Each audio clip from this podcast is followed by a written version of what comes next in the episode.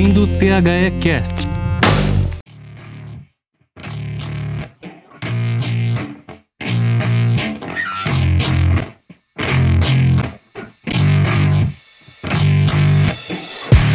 Sejam bem-vindos, ouvintes da THE. Esse que você está escutando, esse é o Fala Muito 50, é um programa bem comemorativo que, bom, a gente vai receber aqui diversas pessoas, diversos profissionais que eu particularmente admiro muito, pessoas que vocês já viram por aqui antes, pessoas que ainda não, mas que eu tenho certeza que esse podcast que eu produzi todo com uma forma que você vai curtir, que você vai reparar um pouco mais que o assunto que a gente vai abordar é um pouco diferente do que a gente costuma, mas é, vai ser basicamente uma comemoração nossa por chegar no podcast, no Fala Muito de número 50, e nós que temos mais de 100 podcasts publicados, chegamos à marca de 103, esse é o centésimo terceiro podcast publicado, então esse programa vai ser diferente, mas eu aposto que você vai curtir, porque ele é feito com muito carinho, tá? E ao meu lado, dessa vez não literalmente ao meu lado, está Vinícius Remorino, tudo bem, Vini? Fala Henrique, e aí pessoal, como é que vocês estão? Tudo bem? Tranquilo. E também comigo aqui, infelizmente também não está aqui ao meu lado, literalmente, porque ele é um advogado, o homem mais lindo de São Paulo, Antônio Andrade. Tudo bom, Antônio? Ô, oh, Woods, obrigado, hein? Olha, eu queria que esse título fosse verdadeiro, mas tudo bem. É um prazer estar aqui com todo mundo, é, gravando aí mais um, um episódio, número 50. É, eu participei, acho que de boa parte, não de todos, mas da maioria. Então é uma honra estar aqui, viu? Com vocês, dividindo esse espaço maravilhoso. A honra é toda nossa e a honra é toda nossa também por ele que eu vou apresentar agora. Ele que é um podcaster que eu conheço desde 2016. É, ele que é o host do Pelada na Net, ele que já tinha participado anteriormente do Pauta Livre News, que trabalha com o esporte de uma forma bem humorada e eu particularmente adoro acompanhar o, o conteúdo dele, seja no YouTube, seja em podcast. Vidani, seja bem-vindo, Príncipe Vidani, como é que você tá, cara? E aí, pessoal do THE, muito prazer estar por aqui. Fico muito feliz pelo convite. Tá tudo bem, graças a Deus. Estamos na tranquilidade como sempre. Então é isso. Vamos lá para o 50 Fala.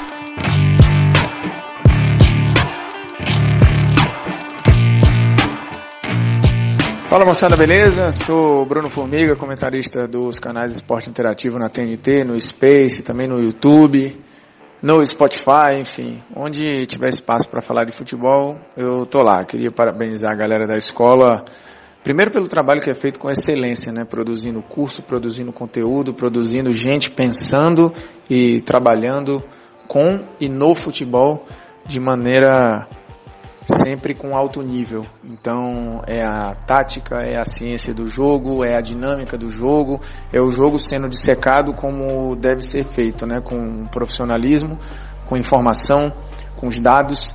Então acho que são debates gerados, seja nas mídias ou nas aulas, com o mais alto padrão. Então, parabéns demais a cada um e um segundo parabéns pelo número de episódios atingidos, né? A gente hoje bater aí 100 podcasts não é fácil, uma produção que, é, produção que exige qualidade, que exige esforço, que exige trabalho para poder entregar um produto que tem um conteúdo bom, mas que tem a qualidade também muito boa, né? Desde a capta captação de áudio, passando pela edição, depois para distribuição para chegar nas pessoas, então assim dá muito trabalho. É, eu sei bem o que é, o quão difícil é produzir 100 episódios de qualquer coisa. Ainda mais numa mídia que hoje ainda está crescendo, né? O mercado está aí, podcast está cada vez mais popular, mas ainda é um mercado de nicho. Então você produzir para nicho é difícil, porque normalmente o nicho também exige muito, porque conhece muito. É, e chegar a 100 episódios é de fato uma marca que merece ser comemorada e parabenizada. Então é isso, é nós, estamos juntos.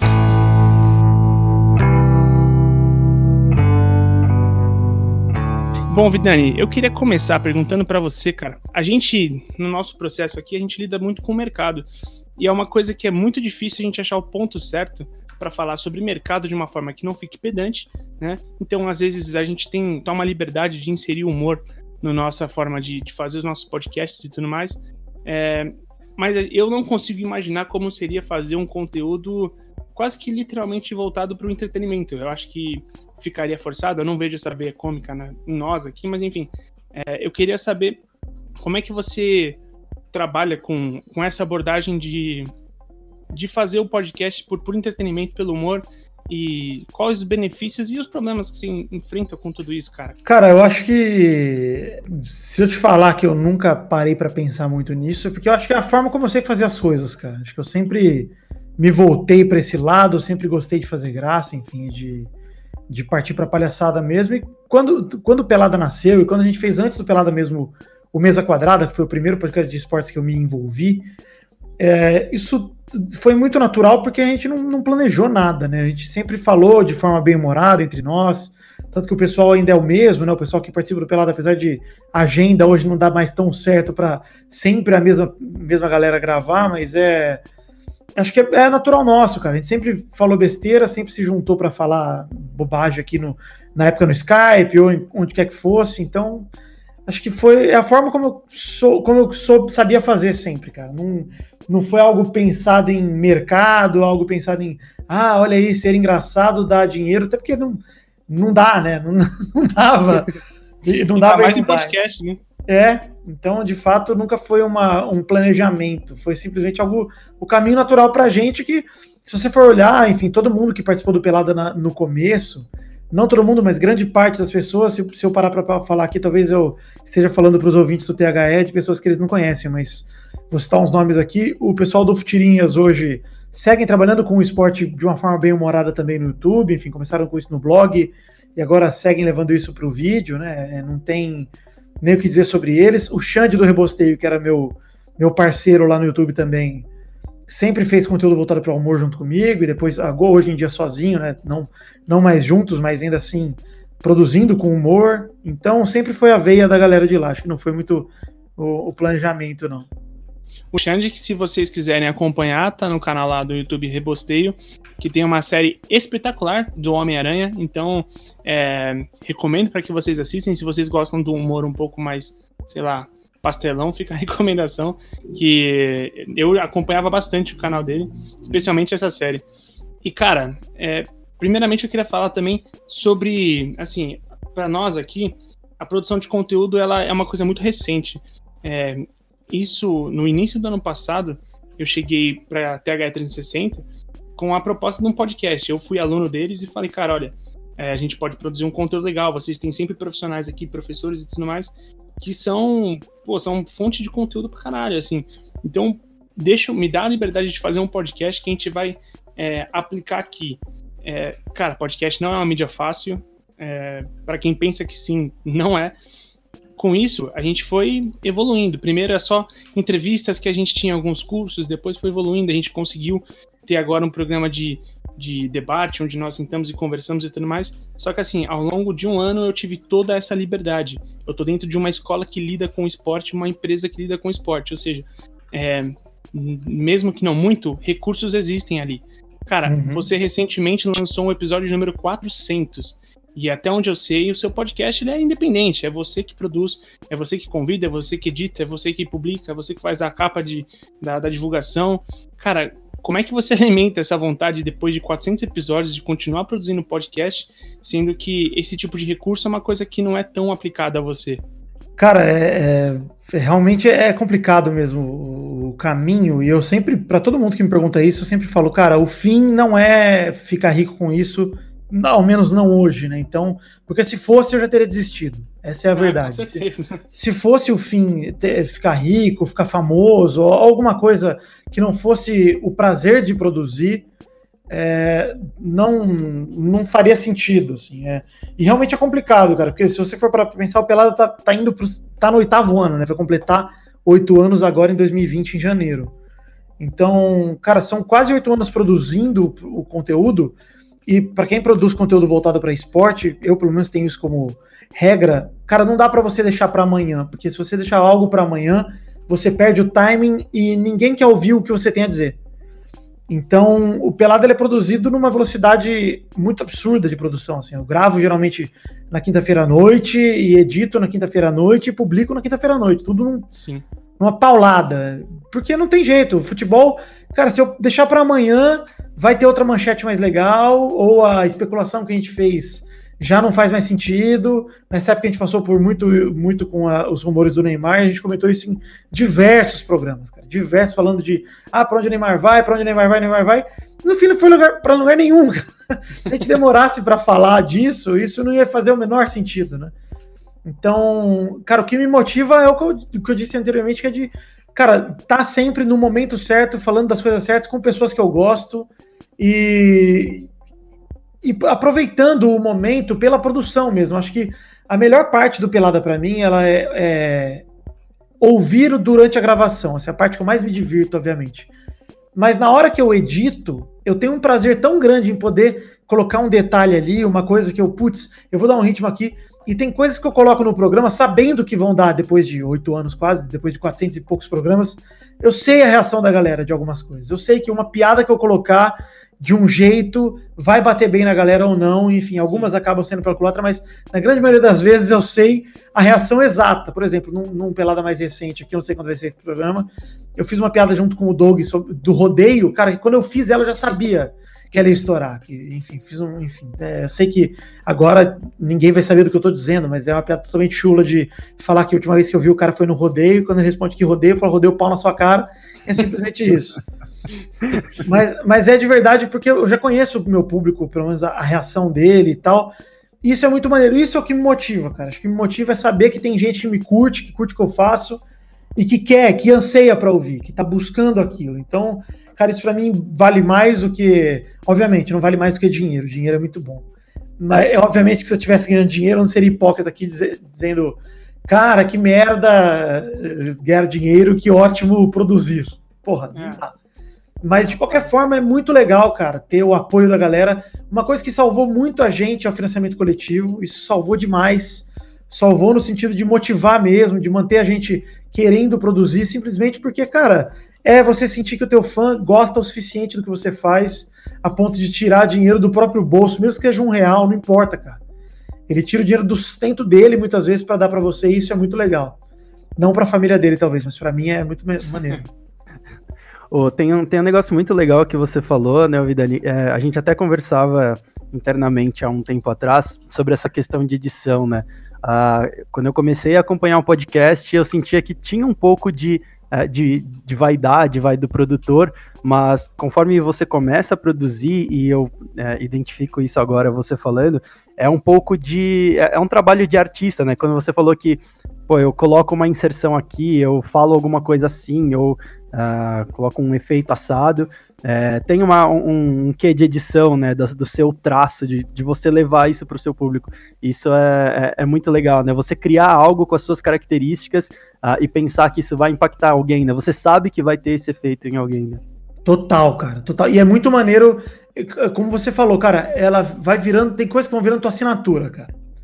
É, quando você ouve a edição do Nerdcast, por exemplo, é, por mais que hoje seja o Léo que faça, enfim, que o pessoal da Radiofobia trabalha em cima disso, aquilo tem a assinatura dos caras do Jovem Nerd ainda, até hoje, cara. Você, consegue reconhecer que você está ouvindo o Nerdcast pelas, pelas inserções, pelas vírgulas, por, enfim, pelo, pela estrutura do programa, né? Não só pelo conteúdo. Isso eu acho, eu acho muito legal, cara. Eu acho muito foda. Eu, eu gosto de pensar que um cara ouve o Pelada de longe e sabe que tá ouvindo Pelada sabe o que, que ele está ouvindo, que programa é esse, quem produz, quem está envolvido, etc. Então, cara, eu concordo 100%. Acho que eu sou bem caprichoso e bem exigente, cara. Quando eu vou ouvir um podcast, tem podcast que eu não consigo ouvir porque a edição não tem a devida atenção. E isso para mim faz toda a diferença, cara. Imagino. E deixa eu te fazer uma pergunta. É, você falou sobre timing, né? Sobre é, você ter que produzir num, num, num ritmo muito acelerado. Uh, como é que você vê como concorrência? Porque assim, uh, por exemplo, você falou do Neymar, às vezes você vai falar de um negócio, se você perder um pouquinho esse timing, uh, já não é mais interessante, o pessoal já não quer ouvir tanto. É, e, e, tem que pensar que você, querendo ou não, vai, não sei se é essa palavra, mas você concorre, né? A gente concorre, por exemplo, com é, veículos muito grandes de de imprensa, né? Que tem um ritmo muito maior, uma capacidade muito maior de produzir recurso escala. Também, é. recurso. Exatamente, recurso. É, como é que você vê essa, essa questão, essa relação, né? Claro que tem uh, uma relação, eu imagino, né, de, de amizade, não, não amizade, mas um bom relacionamento com, com outros veículos e tudo mais, mas como você vê essa, entre aspas, competição entre de, de timing pela produção de conteúdo e entregar primeiro o conteúdo para as pessoas? Cara, eu acho que são dois pontos aí. O primeiro é, eu nunca vou considerar a Globo meu concorrente, porque senão eu vou me matar. Perfeito. Você nunca vai chegar nos caras. Isso aí para mim é, eles não são meu concorrente, meus concorrentes. Né? Inclusive agora a Globo tá fazendo podcast e eu sou ouvinte dos caras, mano. Eu tô ouvindo o Kleber Machado. Isso é muito louco, né? É, e é muito bom, né, eles estarem juntos agora, né? É, Total, muito assim, é, eles é trazem doido, mais público cara. ainda, né? É muito doido pensar que no mesmo aparelho celular o cara tá me ouvindo e ouvindo Kleber Machado na sequência. Isso é muito doido, cara. Porque eu nunca, nunca esperei isso, mas ao mesmo tempo, continuando a responder, cara, não, eu não vejo como concorrência no sentido de, ah, eu, não, eu tô puto com a Globo porque a Globo tá roubando meus anunciantes e nada tipo. Não, isso não. Se eu for com essa cabeça de novo, eu, vou, eu já perdi, eu já desisti, porque não dá para concorrer com eles. Não tem condição, eles têm muito recurso, etc. Mas eu quero que o ouvinte me dê a preferência. Eu acho que a palavra é mais preferência do que concorrência. Eu gostaria que o cara que me escutasse, por exemplo, hoje, eu ouvisse falar assim: caramba, beleza, o Vidani não é famoso, não é nenhuma celebridade, não sou nem jornalista, né?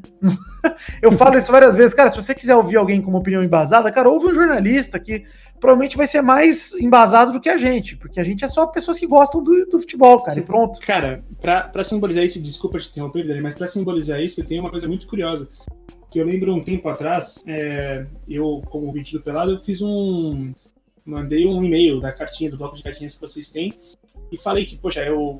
No, no episódio anterior você tinha falado alguma coisa sobre é, a história de antes, quando você começou a, a, gostar do Vasco da Gama e tudo mais.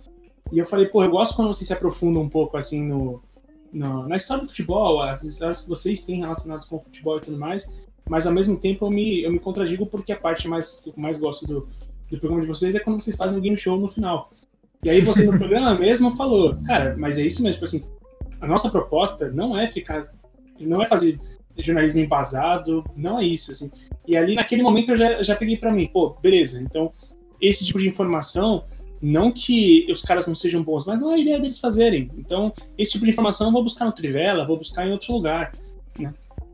É, eu acho que, assim, a gente vai dar nossa opinião, obviamente, mas é, o, o, que eu acho principalmente, cara, é, é uma coisa que quando o Pelada nasceu e com o tempo foi passando, com o tempo passando foi se, foi se intensificando, é, cara, eu não, quero, eu não quero que as pessoas se estressem ouvindo. Então, eu não quero ficar igual o programa de futebol de, de TV aberta aí, que fica aquela brigaiada e não, chato, cara. Não, isso já tem demais, entendeu? Eu quero um negócio que seja divertido, seja leve, seja legal do pessoal escutar e que no fim das contas todo mundo saia, saia feliz com um sorriso na cara e tal. Então, de fato, cara, eu, eu, obviamente eu quero que as pessoas ouçam o que eu, tô que eu tenho a dizer.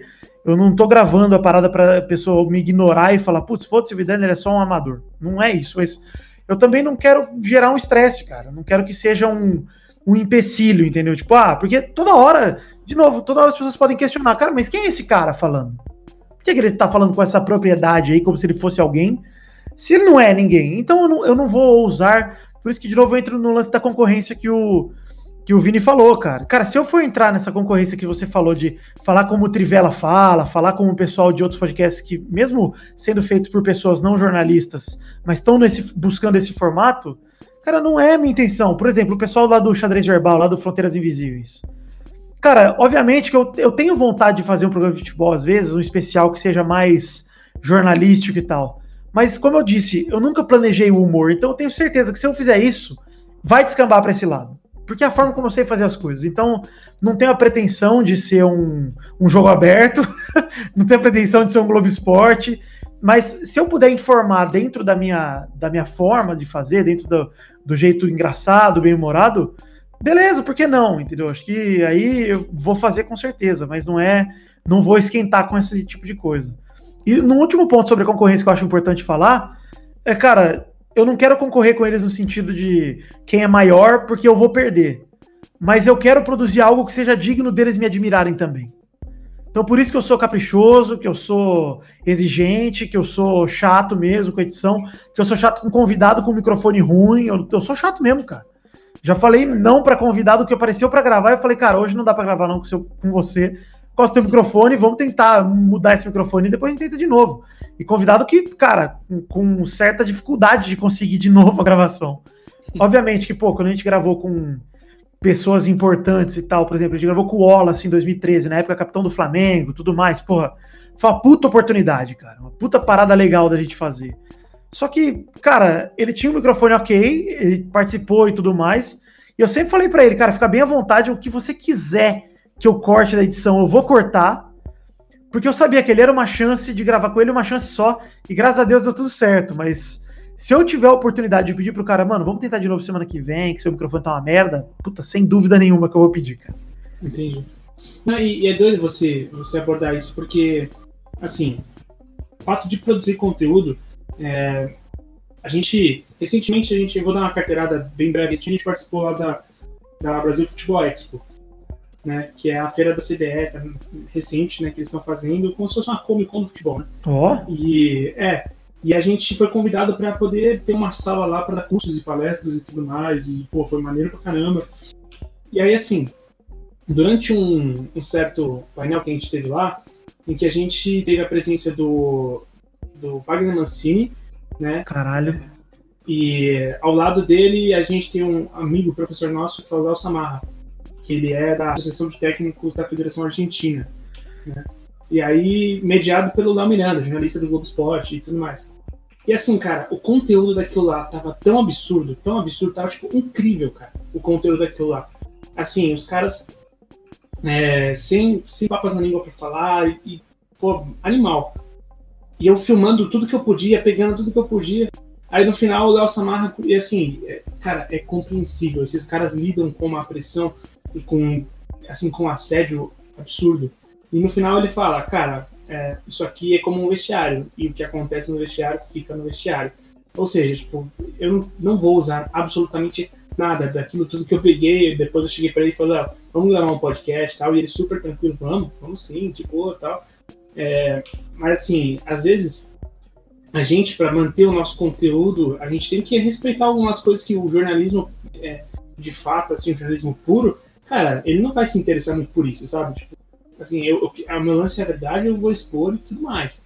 A gente às vezes tem que se preocupar com isso, porque é, do contrário, assim, esse tipo de conteúdo que a gente produz e que dá trabalho, que não é fácil acessar esses caras, é, a gente se mete numa enrascada, assim, é muito delicado você se complicar quando você está falando de futebol e falando com uma coisa que movimenta tantas paixões, né, mano? Total, total, cara. E você falou desse negócio, é muito Cara, é, pensar por esse lado, talvez eu nunca tenha pensado exatamente por esse lado, mas é. Você vê como, para algumas pessoas, por exemplo, pode parecer besta isso, tá? Mas eu morro de vontade de gravar com alguns ex-jogadores, por exemplo. Morro de vontade. Isso é. Pô, você foi citando os nomes aí, eu falei, cara, como eu gostaria de gravar com esses caras, mano? Como eu gostaria de gravar com um treinador e tal, com. Mas você olha e fala, cara, pra gente é um, é um big deal, né? Gravar com Wagner Mancini um dia, gravar com. Enfim, pessoas que têm um. Pô, caralho. É um absurdo, né, pra gente. Só que, cara, você sabe que eu acho que isso é uma coisa que eu admiro muito também no nosso ouvinte, porque esse ouvinte tem acesso a essas pessoas em outras mídias, né? Esse ouvinte tem acesso a essas pessoas, por exemplo, assistir o jogo aberto com o Veloso, assistir, enfim, o Vienilson na TV, o pessoal lá. Só que, cara, você tem a certeza que o teu ouvinte, se um dia você conseguir trazer um cara desse pro teu programa, ele vai achar aquilo tão especial quanto você acha. Sim. Porque ele sabe a dificuldade tua de trazer aquilo, e ele sabe que você vai fazer, vai abordar assuntos e trazer perguntas para a mesa que o jogo aberto não vai trazer. Pela irreverência, pela ousadia, pela tua liberdade, pela tua independência, como você falou mais cedo. E é isso, cara. Como a gente está independente, como a gente está num, num meio é, que vai só da gente, a gente pode tomar algumas liberdades e fazer algumas coisas, obviamente com o aval do convidado, se ele topar a brincadeira. No meu caso, geralmente são brincadeiras até às vezes pesadas e, enfim, mal criadas, né? E, cara, mas é legal. Quando eu abordei, por exemplo, o Wendel Bezerra, que sempre foi um ídolo meu, um cara que, putz, sempre tive admiração, nada a ver com futebol, né, cara, mas sempre tive admiração por, por outros motivos. E eu fui na casa dele, na, no, na Unidub, que é casa, barra lugar onde ele trabalha, nem sei se é casa, né, mas lugar onde ele trabalha. E falar sobre futebol com ele, cara, eu tive a certeza de que ninguém tinha feito, tinha feito isso antes com ele. Ninguém tinha parado para saber o que o dublador do Goku tem a dizer sobre o São Paulo, cara. Era isso que eu ia falar. Se alguém, não, pra quem não sabe, o Wendel Bezerra é o dublador do Goku, eternizado do Bob Esponja também, só pra ilustrar, né? Olha, eu daria um Kamehameha na gestão do São Paulo, na direção, viu? cara, e, e, é isso aí, cara. E ele é São Paulino, viu? São Paulino, é, mas... é. Eu imagino, estamos sofrendo junto. Não, ele é viciadaço em futebol, cara. E assim, a gente, quando eu chamei ele para gravar, eu tinha acabado de gravar uma radiofobia com ele, ele falou, cara, claro, topo na hora, não sei o que, adoro futebol. Eu falei, cara, olha, tá vendo como é absurdo? Se, se você parar para pensar, então, esses caras, eles estão ali num meio inacessível que você fala, cara, nunca vou conseguir falar com um cara desse. Cara, tem muitas pessoas muito mais acessíveis do que parece. E o contrário também existe, obviamente, tem muito cara sem humildade por aí, que vai te dar patada. E, mas ao mesmo tempo, acho que o segredo é, cara, se você fizer questão de gravar com alguém, achar que alguém dá uma pauta boa, por mais que ela pareça não ter nada a ver, cara, a gente tem essa liberdade legal, né, de correr atrás. E, pô, pro nosso ouvinte vai ser, mano, um absurdo, tanto quanto pra gente. Então, isso, isso é muito maneiro. Quando eu vejo a repercussão que os programas que tiveram, que tivemos com convidados mais legais, assim, mais seletos, foram tiveram com os ouvintes também, eu falo, putz, isso é muito legal. Os caras compraram a minha ideia, compraram o meu barulho junto comigo, né? Então, puta, é muito Sim. foda, cara. Cara, eu quero puxar um gancho rapidinho, e aí eu estendo também ao Antônio e ao Vinícius para falar sobre isso, que foi o que você falou dos programas, né? Você citou o Jogo Aberto, você citou o Globo Esporte e tudo mais, é, e a gente abriu uma publicação no Twitter falando sobre esse podcast comemorativo e que a gente ia falar sobre produzir conteúdo esportivo. E aí a gente teve algumas, algumas perguntas, um pessoal que mandou uma, uma pergunta aqui, e eu vou fazer a do Kleberson Santos, que mandou é, excesso de debates ou humor forçado na mídia esportiva é uma consequência das equipes reduzidas, preenchendo assim a grande forma fácil ou falta de criatividade, de criatividade mesmo. É, eu vou só começar a responder porque eu acho que realmente a gente tem visto, é, em alguns casos, Cara, parece que é muito forçação, assim. É, os casos da Fox Sports que tá bombando do Carlos Alberto falando aquelas coisas, né? Nossa, absurdo, né? Nossa é, senhora. E é assim, lamentável. Desculpa, desculpa. Não, imagina aí. Eu não, e, poxa, é que eu não aguento. Isso eu não aguento. Isso é. e assim, cara, parece que não tem nem mais. Assim. Não, não se tem nem mais o, o, a consideração de pensar. Porra, mas isso aqui não é meio pai a gente tá falando, né? E é, a gente... Tem nem a vergonha, né? Nem a vergonha ali é. de fazer uma bobagem, cara. é doido isso, porque eu, eu, vejo isso acontecendo em canais que eu sempre assisti, sempre gostei. Poxa, eu, eu antigamente eu dizia que meu sonho era trabalhar na ESPN, assim, pô. Eu, quando eu era um mancebo estudante de jornalista, de jornalismo, falei, pô, eu vou. Eu, meu sonho é trabalhar na ESPN.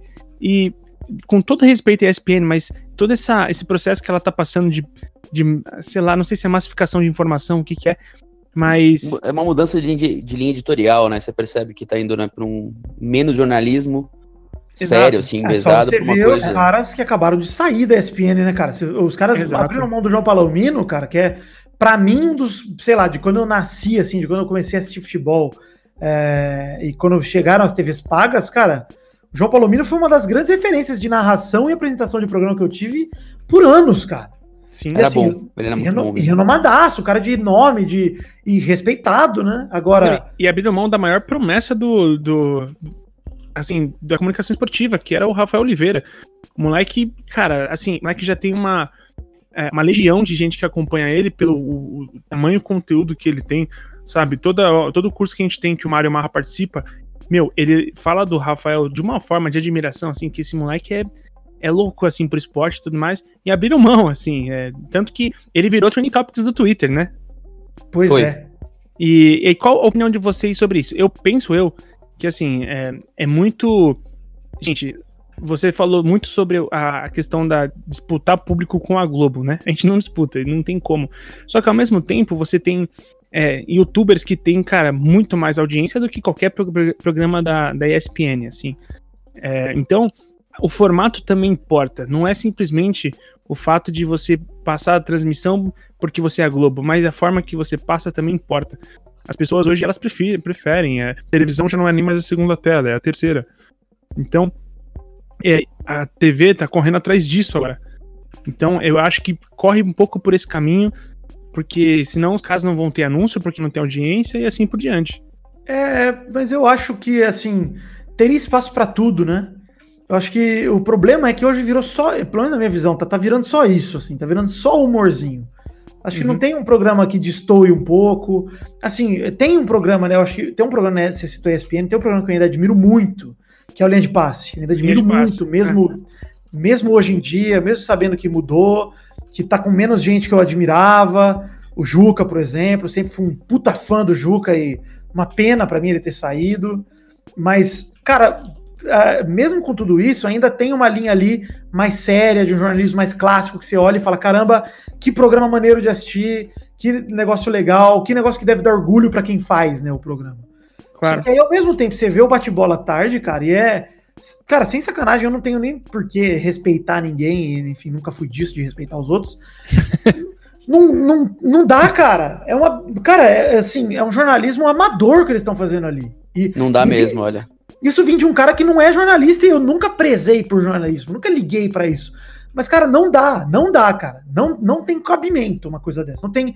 Assim, você olhar um programa que é só brincadeira e notícia falsa. É isso, cara. E, e tem view no YouTube, hein? Vou te falar. Pois esse é. cara tem um canalzinho lá no YouTube que ele não fala nada com nada, só fala bobagem, fica especulando. E assim, é, é o Cosme Rimoli da, do, do, do, vídeo, assim, né? Porque é, esse também é outro, né? Que especula pra caramba. E, e eu, eu, eu, fico um pouco de pena do Celso Zelt, né? Que ele tá nesse meio. Ele é um cara bom, eu gosto dele. E tá lá, Até né? O Bertozzi, também Bertozzi é participa. Bom, cara. Então, os dois são bons, assim. Os dois são, são, são caras sérios e... E, e não sei, eles estão lá no meio, óbvio, estão empregados, estão ganhando dinheiro deles, e eu entendo que as pessoas têm que pagar a conta, e, e, mas assim, eu tenho certeza que se eles pudessem escolher, eles estariam fazendo um outro tipo de programa, né? Mas eles estão fixos no meio-dia lá, meio de meio e tal. E não tem jeito. Mas assim, é, é um negócio que, que, é meio. É meio, meio é, é, é, é meio triste, né? Se olhar é, o que virou pelo menos essa faixa horária. É, era meio que com essas pessoas. Meio que aconteceu também com o Bola da Vez, né?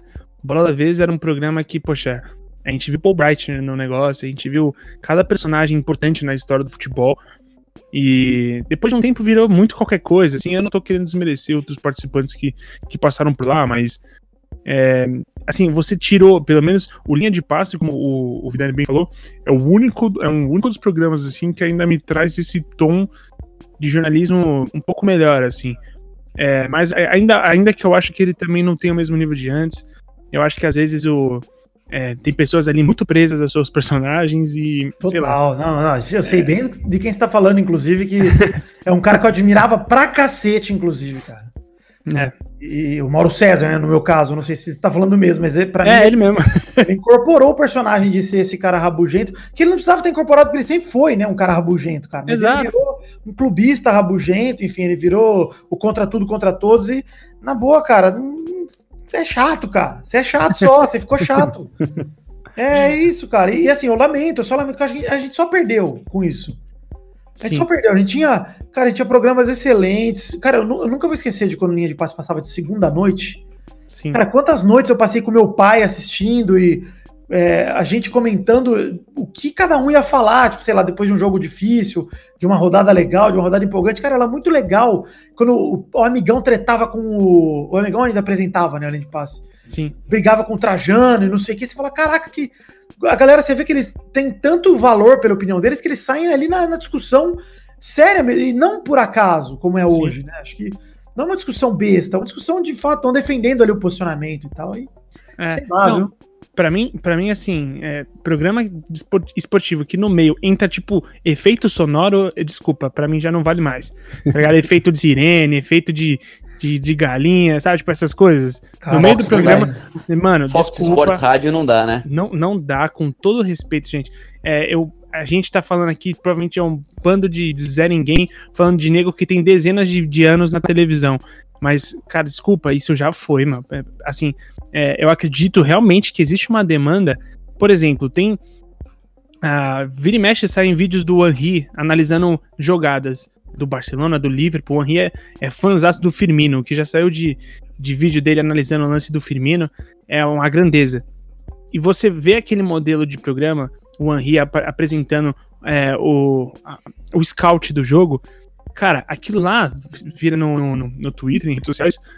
Aquilo tem uma apelo gigantesco eu acredito realmente que existe demanda de pessoas que querem esse tipo de conteúdo um pouco mais aprofundado, sabe? É, me entristece ver que, tipo, virou vinheta, virou zoação forçado de um com o outro, tipo, sei lá. Ah, cara, eu, assim, e a, olha só, hein, se a gente olhar para a trajetória só da ESPN, eu não quero que vire um programa picuinha com a ESPN, porque ainda, ainda acho que ainda assim é melhor que a Fox Sports, por exemplo. Mas, Sim, é total. Eu quero que vire picuinha com a Fox Sports também. Mas, cara, é, o, o, a ESPN se livrou do Ale Oliveira, você lembra disso? Justamente por, Nossa, por sim, questão de sim. brincadeira, né? E, cara, o Ale Oliveira, pra mim, ele foi uma das figuras que começou essa transformação. E não, não tô jogando culpa nele, tá? Acho que, inclusive, o Ale Oliveira, um cara que deve ser um cara muito firmeza nesse meio aí de, Sim. de jornalismo esportivo E tudo por um mais. tempo foi maneiro até. Não, e, ele, eu ele acho que perdeu ainda, a mão. ainda às Ele vezes é legal. Ainda às vezes na transmissão do jogo é legal, uma coisa ou outra. Eu acho que às vezes ele acerta ainda, como todos nós, entendeu? o cara acerta, erra e tal. Mas o problema é tomar isso como a única forma de fazer o, o jornalismo, cara. Claro. Isso virou hoje, virou hoje a única forma que a galera tem de fazer jornalismo esportivo é ser engraçadinho. Sim. E, e- alguém falou, né? Eu acho que tem, tem espaço pra todo mundo, pra todo tipo de, de programa dentro de uma emissora. É, o problema é que eu acho que tá faltando equilíbrio nas emissoras, porque começou a dar muita audiência essa, esse, esse jornalismo meio, meio band demais, sabe? Meio jogo aberto lá do, do, do Neto, sei lá, esqueci o nome do programa. Isso E aí. isso, tá bola. isso é os donos da bola. Isso come- começou a contaminar a TV a cabo, deu sucesso na Fox. O Fox Sports Rádio virou líder de audiência. E aí Não, os caras todo dia querer- topics, É. cara. Todo dia. E aí começou a querer. O Sormani só fala uns absurdos. O Flávio Gomes, até que eu até gosto quando ele comenta de, de Fórmula 1 e tal, mas ele começa a falar de, de futebol ele também, tem uma visão meio bizarra das coisas. E virou, virou piada, virou palhaçada. E isso começou a contaminar é, a audiência, todos, todo mundo que é, que é, que é audiência, assim, isso, isso contaminou o horário da ESPN. Só que tem que ter um. Tem que ter um eu acho que você, tudo bem você ter uma faixa, um horário que é meio mais pastelão. Só que o problema que eu tô sentindo, pode ser até uma impressão minha, mas é, eu tô sentindo que isso tá aumentando e tá perdendo um pouco do, do, do equilíbrio que a gente né, espera que tenha numa grade de programação, né? É que nem, é que nem vocês falaram, não pode ser só humor pastelão. É, tem que ter jornalismo. Eu quero ver um pouco de análise Sabe de é dados, quero ver. O problema é que não é nem humor pastelão bom, cara. Esse que é o problema. Né, Sei lá, não é nem bom, assim, eu não sei. É. Aí eu, é, aí é eu é isso aí, é, a qualidade É. não é boa, essa que é a questão. É que eu acho, eu acho que nesse você. caso, vai escutar a parada na net, velho, pelo amor de Deus. É? Sabe o que é pior, cara? Que eu falo isso sem arrogância nenhuma, cara. De verdade, vai escutar o Pelada, cara. Vai, É muito melhor. Tem- a gente não tem a pretensão de ser jornalista, entendeu? Acho que é aí que tá a diferença. Os caras falam tudo isso com a pretensão de serem levados a sério. E assim, desculpa, cara, não dá. Aí sim é concorrência. Porque, de fato, os caras não estão fazendo um trabalho jornalístico sério e respeitável. Não é respeitável, cara. Numa boa, não, não- eu não consigo respeitar um programa que coloca o Carlos Alberto ali, não pelo Carlos Alberto, mas pra falar um absurdo de que o Real Madrid não ganha nem a Série B, cara. Sim. Cara, esse programa não tá falando. Assim, não é o Doug lá do Pelada que não assiste futebol falando um negócio desse. Você você vê a diferença, cara? Isso é grave, cara. É, eu acho grave mesmo. Acho que a gente perde a referência. Por que, que eu tô É, achando esse cara- maneiro quando eu ouço o Kleber Machado no podcast aqui? Porque ele ainda é o Kleber Machado, cara. Ele tem um nome a zelar, ele tem um respeito por ele. Por mais que o Kleber Machado fale uns absurdos ao longo da carreira toda, por ser meio lesado, cara, o Kleber Machado é o Kleber Machado, porra. Sim. É, ma- mas eu acho que esse, é, vocês tocaram num ponto que, é, pra mim, é vital de, de tudo isso que a gente tá falando. É, eu, eu também não acho que seja vai, a culpa do Ale Oliveira, mas ele foi quem representou muito essa mudança, né? Ele veio com aquela. ah, com toda aquela história de, de, de ter um personagem mesmo que fazia o decreto, não sei o quê, e como o Antônio falou, é, perdeu a mão, extrapolou, entendeu? E ah, eu acho que é um, é um momento, assim, de mimetização, né? Como vocês falaram, é, dá mais audiência. Eu discordo um pouco do que você falou, Henrique. De existem pessoas, sim, existem, existe muita gente que quer consumir um conteúdo ah, mais ah, profundo, mais técnico e tudo mais, mas eu acho que a maioria das pessoas, é, ou, a, ou pelo menos a maioria das pessoas, na maior parte do tempo, não quer consumir algo tão denso, né? E esse, essa linha de entretenimento que as emissoras estão seguindo, e obviamente isso é minha opinião, é, essa linha de entretenimento que eles seguem é um negócio mais fácil de consumir, mais rápido de consumir, entendeu? E que obviamente dá audiência. Né? É, é, na minha visão, é por isso que o- os donos da bola dá audiência. É ruim também, acho péssimo, é nada informativo, mas assim, as pessoas assistem. Por quê? Porque tem a- a, parte de ser engraçado e tudo mais, apesar de também concordar que não deveria ser o foco deles, mas tem isso, né? E eu, eu enxergo né, claramente esse movimento de, de, de seguir para o lado do entretenimento. é, de todas as emissoras. Só que aí o, o ponto é, a ESPN nunca teve, é, pelo menos na minha percepção, esse DNA de ser mais humorístico, ser mais escrachado, ou mais uh, entre aspas, relaxado. É, a ESPN sempre teve um lado muito mais de, de informação, né? Tanto é que por um tempo o slogan dos caras era informação ao nosso esporte. Então, entregar informação, entregar o, um conteúdo. Só que eles basicamente decidiram esquecer isso e seguir para um lado que todo mundo está seguindo, que é um lado que a Fox Sports segue. Uh, eu, eu acho isso. Uh, respondendo a pergunta do, do, do, amigo aí do Twitter, eu, eu acho isso complicado, entendeu? Acaba ficando forçado. E, e aí, como, como o Vidani falou, é, existem podcasts, existem mídias que não que, que têm esse objetivo de, de, de, trabalhar sem o compromisso de trazer informação, isso é algo mais uh, de humor, de entretenimento. E eles que deveriam seguir essa linha, né, seguir a sua identidade, não seguem. Para mim, é, é, eu vejo muito dessa forma. Eu, e, eu, e o público tá sentindo, viu? Todo mundo que você, que você sabe que gosta de esporte, cresceu assistindo a ESPN, tá sentindo essa, essa mudança. E, e, e, ninguém gosta. No fundo, você olha e fala, pô, não é, não é o DNA que você falou, Vini. Não tem o DNA, né? Da, Sim, é, exatamente. É, nós aqui Perde todos, a essência. Ah, todos aqui já, já reconheceram que já, já fomos aqui um. É, é, telespectadores assíduos, digamos assim, da ESPN e já não somos é, mais, a, né? E no começo, o Vidani falou um negócio que, assim, a, a identidade, né? Não tem a, a, a, assinatura. Ele, no Pelada na Net, ele faz o negócio com a assinatura dele, que as pessoas reconhecem. Uh, ele deu o exemplo do Nerdcast que você ouve e você sabe que é o Nerdcast que você está ouvindo. E nesse, nesse processo todo acaba ficando muito pasteurizado, né? Então você não tem uma ESPN com o seu DNA, que antes era de informação e agora provavelmente não é mais. Eu queria recuperar aqui uma, uma segunda pergunta e a gente já encaminha para o final da conversa, que é da Mila Leonel, que ela pergunta o seguinte: se pudesse quantificar a porcentagem de interesse, né, tipo, do, do, dos interesses do que a gente faz no conteúdo entre jornalístico, entretenimento e marketing, né, na hora de produzir, como ficaria dividida essas áreas? Bom, eu antes de passar pro pro Vidani, eu vou conjecturar um pouco aqui com o Antônio e com o Vini que é o seguinte: somos uma empresa, tá? Somos uma empresa e o podcast nosso é, ele existe com algumas funções. Primeiro, ser portfólio do que a gente faz na escola.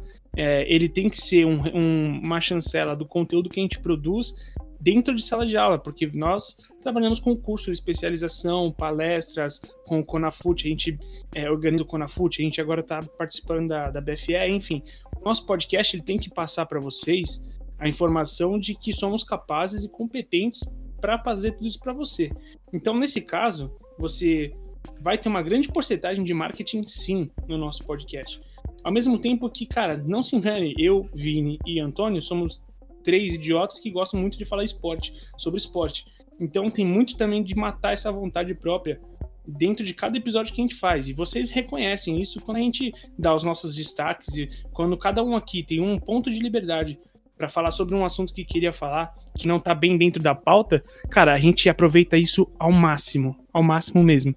Então, é, eu, se eu pudesse quantificar isso, eu diria que tem, sei lá, é, 60% de marketing, é, 30% de jornalismo e 10% de entretenimento, mas que é até nosso, porque eu acho que a gente também não tem essa, essa pegada cômica assim para poder aplicar para vocês. Eu acho que se a gente tentasse, não, não ficaria das coisas mais legais, ficaria um tanto forçado.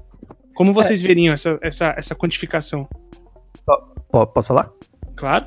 Tá, é, eu acho, eu acho que, na verdade, assim, é, talvez seja um pouco complicado falar em porcentagens, né, de cada um, porque se você, é, se eu falar, ah, eu acho que 70% é marketing, parece que a gente, a gente faz simplesmente para vender alguma coisa quando, na verdade, eu acredito que está tudo muito junto, né? É, o, o, marketing, eu acredito que assim, se eu produzir algo que tem valor, que é um uh, é de interesse jornalístico e relevante dessa forma, ele vai ser um bom marketing para o que eu estou produzindo, né? E Sim. ao mesmo tempo que se eu trouxer uma pegada de entretenimento, se eu conseguir envelopar esse, esse, esse conteúdo é, que a gente produz, que é o que a gente tenta fazer aqui, e se eu conseguir envelopar isso de uma forma que seja é, fácil das pessoas consumirem, é, eu, eu, acredito que tu, tudo isso se encaixa, entendeu? Eu não colocaria de, de forma separada. Eu acho que é, é uma coisa levando a outra, entende? Eu, eu, eu acho que a gente tem um humor um, um pouco velado dentro do que a gente comenta, né?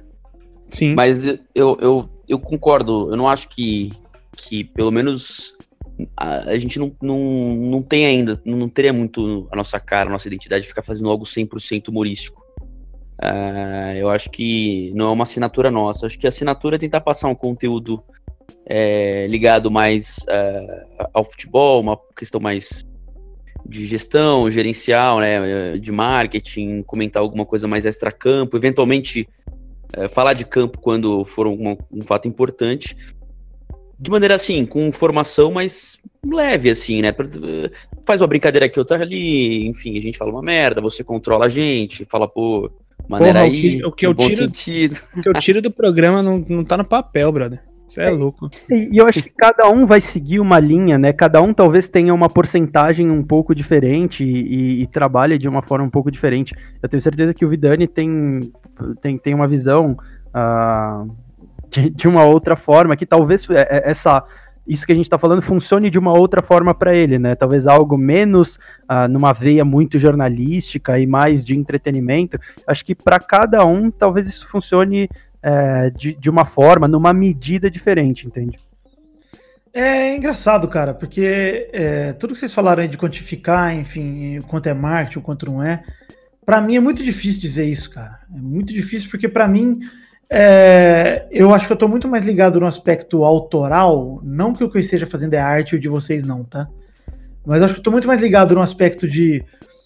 Por exemplo, é, vocês aqui provavelmente se reúnem sempre com o mesmo time, ou quase, né? Eu acredito que seja algo do tipo, assim. O Sim. Pelada hoje ele tem fixos 11 participantes, 11 pessoas que eu posso considerar fixos. Meu Deus. Porra, é um time titular inteiro, pô. É. Pois é, desses 11, na verdade, gravam 3, 4 toda semana.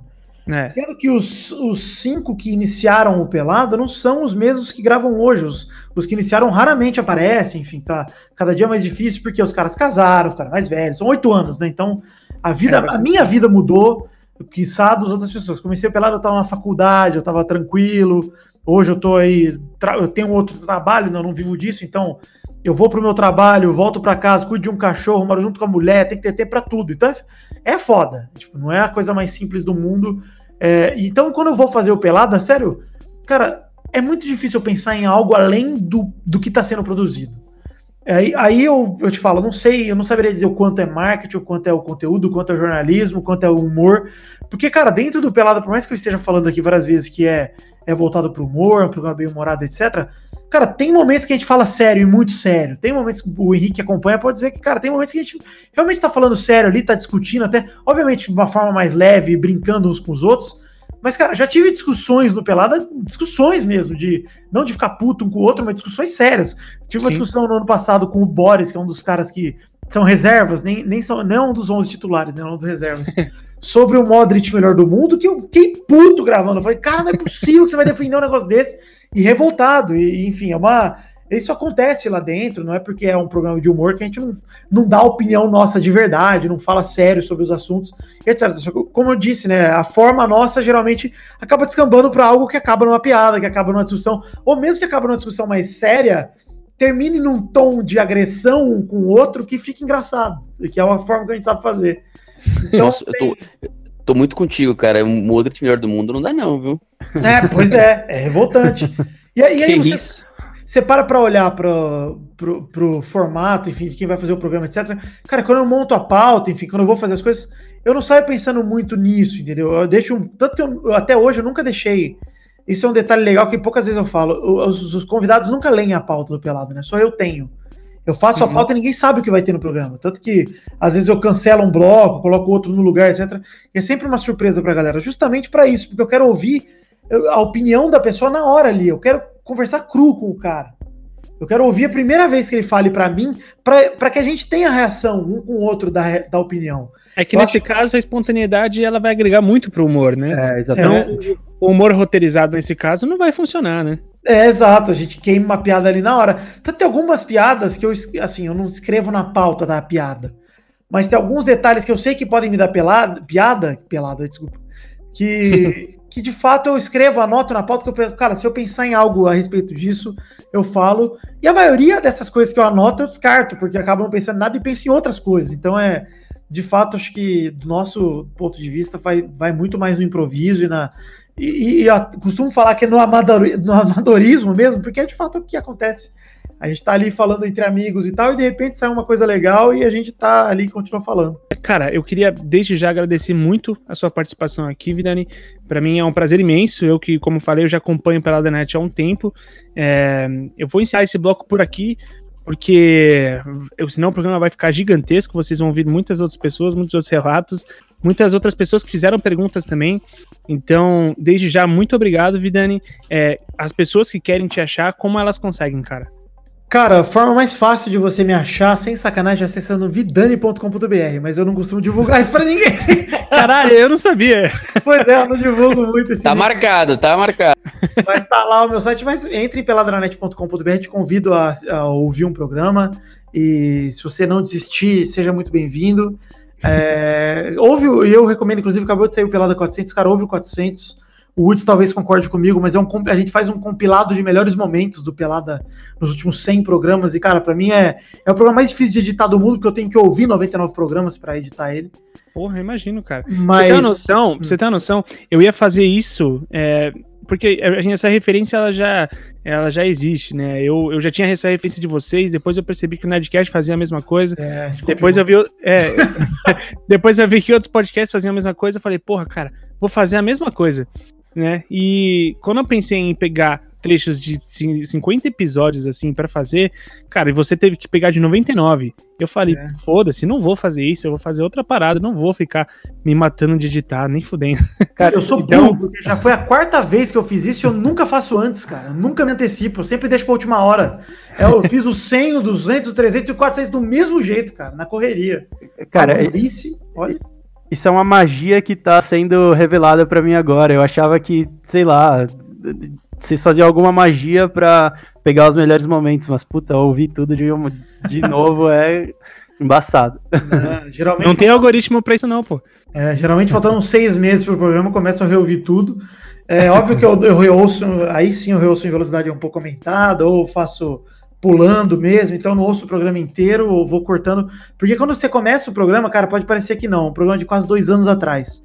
Mas eu começo a lembrar das coisas do programa, porque como eu ouvi ele gravando, editando e ouvi depois que saiu, cara, isso fica um pouco marcado, né? Então você, você lembra ali, enfim.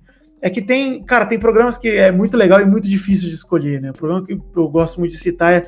Eu gravei um programa com meu pai e com meu tio, nossa, esse é muito bom. No ano passado, cara, no ano retra... acho que retrasado ano passado, não lembro. E, cara, foi é o meu programa favorito até hoje, porque, cara, é isso que você falou no começo, Woods, de, pô, é legal quando você entra para falar de história, como é que você começou a torcer pro Vasco, etc. Para mim, isso é o papo que eu sempre tive em casa de futebol. É o papo com meu tio, com meu pai, de história de boleiro, de história de, de quem gosta de assistir, quem gosta de jogar. E, cara, esse programa tá muito no meu coração e, cara, para escolher melhor momento desse programa, eu quase coloquei ele inteiro, cara. então, realmente, você tem que. É nessa hora que o autor ele desapega da arte dele e fala: tá, beleza, eu preciso me picotar, me, me é. cortar aqui, pegar algo que eu considero melhor do que eu fiz, apesar de eu, de eu dentro de mim falar: puta, mas eu gosto de tudo. E nem sempre é assim. Claro. Não, e você falou que é, é curioso. Você falou que você escuta é, várias vezes o mesmo programa, e eu falo isso direto pro pessoal lá do trabalho, porque eu, eu o Antônio tá, vira e mexe, aparece por lá, mas ele não trabalha no mesmo ambiente que a gente, embora a gente trabalhe em várias ações juntos. Mas o Vini, cara, senta do meu lado, lá todo dia na THE. E eu falo, geralmente eu já sei em que minuto, em que parte do programa a gente falou outra coisa, porque eu editei ele para decupar. Quer dizer, primeiro eu apresentei ele, depois eu decupei ele, aí depois eu inseri trilha, depois eu, eu subi ele no, no, no site e depois escutei de novo para ver se tá tudo certo quando sai no, nos é, Pois é. Então, tipo, cara, se me perguntar qualquer coisa, eu basicamente vou saber tudo sobre o episódio. É, na é. semana que lança ainda, vixe Maria, é facinho de saber. É. Últimas considerações, Vini, por favor. Não, só queria agradecer, agradecer a, ao Vidani pela presença, é uma honra, um prazer enorme ter ele com a gente aqui, principalmente nessa comemoração de 50 episódios, é uma marca muito legal pra gente. Uh, imagino o dele chegando em o Pelada na Net chegando em 400 episódios. Uh, só queria agradecer, Vidani, pela sua presença, agradecer ao pessoal que ouve a gente até hoje aqui. Uh, e é isso aí. Cara, de verdade, só queria dar uma, uma palavra pra vocês. Parabéns de verdade. Não menosprezem 50, porque, cara, é coisa pra caralho. Cada 50 programas que eu faço, eu sei o trabalho que dá. Então, parabéns aí para vocês. Parabéns pros ouvintes de vocês também que, que continuam ouvindo. E que continuem aí, cara. Vida longa para vocês aí, sucesso que. Porra, e é aquele negócio, foco nas coisas que são importantes, cara. Dinheiro e, e reconhecimento, acho que eles são consequências de trabalho e tal. Seguir trabalhando, você consegue alguma coisa, mas acho que o importante é ter prazer pelo que você faz, cara. Ter prazer pelo, pelo material em si, não pelo que aquilo pode te trazer. Isso aí, se vocês tiverem isso, cara, vocês vão fazer mais 50, mais 100, mais 200 e vão longe, cara. Cara, valeu. É, poxa, eu, eu gostaria de salientar que, assim, o Fala Muito, e chegamos aqui no episódio 50, o Fala Muito que para você que tá pensando, porra, é, a, é, o áudio lá do, do, do Sport TV, não, o nosso programa saiu antes, tá? Então, o nosso programa de podcast começou a Fala Muito lançado antes do canal de YouTube deles. É, e a gente, em vários outros programas, a gente tem aqui também, vocês acompanham o TH Show, vocês acompanham, a gente faz o Performando, que é sobre a psicologia dentro do esporte. Vocês têm também o TH Cast, que é a gente falando, fazendo entrevista com vários outros convidados que são professores, enfim. Somando tudo, esse é o centésimo terceiro episódio. Cara, por ter o quinquagésimo programa de nós debatendo e saber que isso repercute é, em quem escuta a gente, que, como você falou, tipo, perto da Globo eu não sou nada, então o fato de eu conseguir gravar 50 episódios, quase todos eles com mais de uma hora, alguns com até quase duas, é, falando com quatro Zé Ninguém ali, entre aspas, né, porque a gente trabalha muito para estar tá aqui, é uma felicidade incrível, especialmente agradecer a THE 360, que abriu, deu a liberdade para que a gente fizesse isso. É, eu não posso deixar o Antônio não falar. Então, Antônio, por favor, dê as suas considerações finais antes da gente encerrar o bloco, por favor. O Zé Ninguém aqui está muito feliz de, de participar do, de... É, não tenho muito o que falar, eu acho que tudo foi muito dito, tudo que eu foi muito bem dito, tudo que eu falar aqui vai ser redundância, mas só mesmo agradecer a, a presença do, todo, de todo mundo que. que Esqueceu o nome do Vidani, esqueceu o nome Obrigado. do Vidani. Exatamente, esqueci o nome do Vidani, eu, eu sou horrível pra nome, cara. Eu falei, não, eu anotei o nome aqui pra não esquecer. No começo do programa eu consegui perder o meu papel. Inacreditável. Mas, é, enfim, poder participar e, e, saber que, que a comunidade do podcast ela tá viva, ela tá crescendo e que a gente faz parte dela e tá ajudando aí um pouquinho a tornar cada vez mais, mais conhecido, mais sólido, enfim, uma mídia bem bacana de se, de se, de se trabalhar. Que bonito, tá clima de ano novo isso aqui, né? Nossa, tá, tá tocando a música do Chaves de fundo. Né? É. Então, ouvintes, vamos pro próximo bloco. Vidani, mais uma vez, obrigado. Vamos lá. Fala galera aí, ouvintes dos podcasts da THE 360. Quem tá falando aqui é Felipe Rolim. Eu, com muito orgulho, eu já fui mediador, professor, aluno, sou amigo da galera, porque é um conteúdo sensacional, além do networking, é muita coisa realmente para aprender na veia, muita gente que você conhece, tudo feito com um carinho enorme. É, tô com vocês desde o Conafute 2017, né? Mediei aí um painel sobre base, bom pra caramba, aprendi com todo mundo. É, fiquei muito feliz de fazer parte. Depois voltei em outros Conafutes.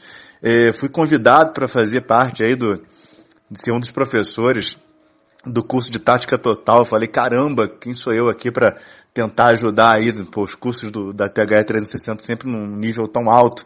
E foi também um aprendizado, uma troca muito legal para mim.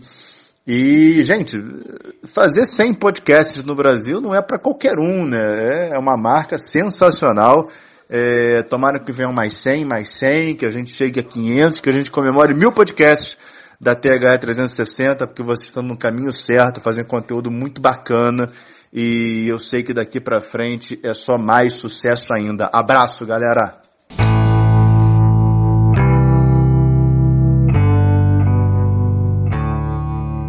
Bom ouvinte, para você que acompanhou esse primeiro bloco, já viu o depoimento de uma das pessoas que passou aqui pela escola, que passou pelos nossos conteúdos, pelo nosso podcast. É, dessa vez a gente vai abordar ainda a produção de conteúdo com um viés um pouco diferente. Aqui com a gente está o Felipe Simonetti, que é o host, um dos pais, se não o pai, do Imigrantes da Bola, é, podcast que eu, vez ou outra, tenho o grande prazer de participar. E, poxa, é um prazer imenso receber aqui você, Felipe, mais uma vez, porque você e o Vitor já tiveram aqui antes contando um pouco sobre a história do Imigrantes da Bola lá atrás. Eu vou resgatar aqui qual o THE Cast que foi esse exatamente, mas você ouvinte pode conferir. E primeiramente, obrigado, viu, Felipe, por estar aqui com a gente no nosso Fala Muito de número 50 e o nosso podcast de número 103. Cara, primeira pergunta. Como é. Você tem essas metas assim de, de números de podcast? Você comemorava essas metas? Porque agora já, já é uma coisa um pouco mais comum para vocês, né? Mas é, no início vocês comemoravam essas metas? Cara, é, primeiro, assim, é um prazer estar de novo aqui também. É, sempre que vocês precisarem de mim, pode chamar. Gosto demais de bater um papo aqui, contar um pouco, a gente até refletir sobre algumas coisas, sobre comunicação, que é coisa que eu gosto demais, sobre esporte, acho que tudo se relaciona. E, cara, é doido que no começo, falando das coisas de meta, de números, eu era muito apegado a isso. Então, assim, eu lembro perfeitamente quando o Imigrantes chegou ao episódio 10, que eu já tinha tentado lançar podcast antes, enfim, até quando a mídia nem era tão falada. E eu falei, caramba, velho, cheguei no 10, é, editando o programa toda semana, editando capa, fazendo tudo. E, pô, agora acho que tá rolando. E foi, foi muito bom, assim. Depois eu fui me apegando mais, sei lá, episódio 20, episódio 50, episódio 100. E se até se as pessoas forem reparar, antes no Imigrantes eu colocava sempre na capa e no nome do episódio qual era o número dele. Porque de fato eu achava importante isso. Depois de um tempo, eu acho que quando a gente foi ganhando mais volume, até foi tentando, não sei se diversificar mais o conteúdo, eu parei de colocar isso. Eu entendi que talvez era um número muito pouco útil para a audiência e que talvez fosse algo que eu, não me, que eu não deveria me apegar. Outro número que eu me apegava muito era o número de views, por exemplo. Falo, não, sei lá, essa semana a gente estourou o cano aqui e lá temos X mil views. Ficava muito feliz. Só que tinha episódio que tinha metade dos views e tinha um engajamento muito maior. E aí, até conversando com o Vitão, com o André, a gente bate muito papo com isso lá, meus companheiros de imigrantes. Aí a gente chegou numa de que, cara, é muito, muito mais relevante a gente medir, ou pelo menos entender esse engajamento que a gente está tendo, seja em rede social, seja, enfim, comentário, algo do tipo, do que ver só o número de view. Porque o view ali, pelo menos pelo SoundCloud, por outras plataformas, ele pode soar meio fake também só dar um play, depois voltar e dar de novo, pode ser que ele conte duas vezes. Se o cara começou a ouvir no SoundCloud, depois uh, ouvir no Spotify, mesma coisa. Então, quando eu vi uma interação do público, era muita coisa muito mais de, pô, tô criando uma comunidade a partir disso e não tô criando número, tô falando com pessoas e não com números, sabe? Sim, é, isso é uma coisa que pra gente ela é bem é, presente, porque assim, quando você. Primeiro, né? Esse. Completamos um ano de podcast. A gente tem podcast acontecendo há cerca de um ano e meio. É, então, inclusive, para você pensar um ano e meio com 103 podcasts publicados, a gente publicou com tranquilidade mais de um por semana. Então, isso é, rende um, isso é um fruto de um trabalho assim intenso, porque publicar podcast não é uma coisa fácil. E quando você não. tem um podcast no primeiro ano, cara, você só vai ter números expressivos se você já for famoso. Senão você uhum. não vai ter número expressivo, assim. Então é uma coisa que a gente tem que lidar com muita, muita seriedade, porque pra desanimar é muito fácil, cara. É muito fácil mesmo você desanimar e achar, porra, tô falando para ninguém, né? Tipo, não, não tô conseguindo número, não tô conseguindo views. O Vini e o, e o Antônio aqui, é, eles que gravam com a gente semanalmente, que, poxa, é, a gente tem é comum a gente ter essa conversa, pô, pra quem que a gente tá falando, quais as formas que a gente pode fazer desse conteúdo chegar até certo ponto, mas aí você matou a, a charada para mim, que é o seguinte, é, às vezes um podcast que tem, sei lá, 5 mil views, não vai ter uma interação de comentário nem nada. Ao mesmo tempo que você falar sobre um assunto um pouco mais acadêmico, vai ter, sei lá, 200 views e vai ter, tipo, sei lá, 30 interações essas 30 interações para mim já valeram, já valeram muito mais, assim. Cara, pra você ter noção, assim, eu, eu trabalho numa empresa que trabalha diretamente, assim, com essa parte de mídias sociais, com engajamento, produção de conteúdo. Sim. E, assim, lá eu aprendi demais sobre isso. Porque às vezes eu conversava com algum cliente que podia ter uma ideia genial, uh, um puta de um conteúdo, já tinha uma audiência, e o conteúdo não virava, não convertia, porque às vezes ele entendia que o formato da audiência funcionava não era de vídeo, ou não era determinado formato que eles tinham estipulado. Tinha gente que tinha uma ideia legal e não tinha audiência e virava. Tinha gente que tinha audiência zero e uma ideia simples que rolava. Então, assim, é entender o que, que você quer fazer e para quem você quer fazer. É, é surreal achar que o cara fala que tem um podcast sobre jazz, ele vai ter o mesmo número de um podcast top que fala sobre futebol. Bicho, no Brasil tem muito mais gente que gosta de futebol que gosta de jazz, isso é fato. Com certeza. Então, então, assim, se comparar nesse ponto é muito complexo, às vezes até meio prejudicial pro projeto. Que nem você falou, para largar, cara, o trabalho, assim, a gente que faz os bastidores e tal, pô, pra largar é fácil demais. Agora você tá ali toda semana, e quando você começa a transformar aqueles números ali em, em rosto, ou transformar em conversão de venda, em interação, cara, isso é legal demais.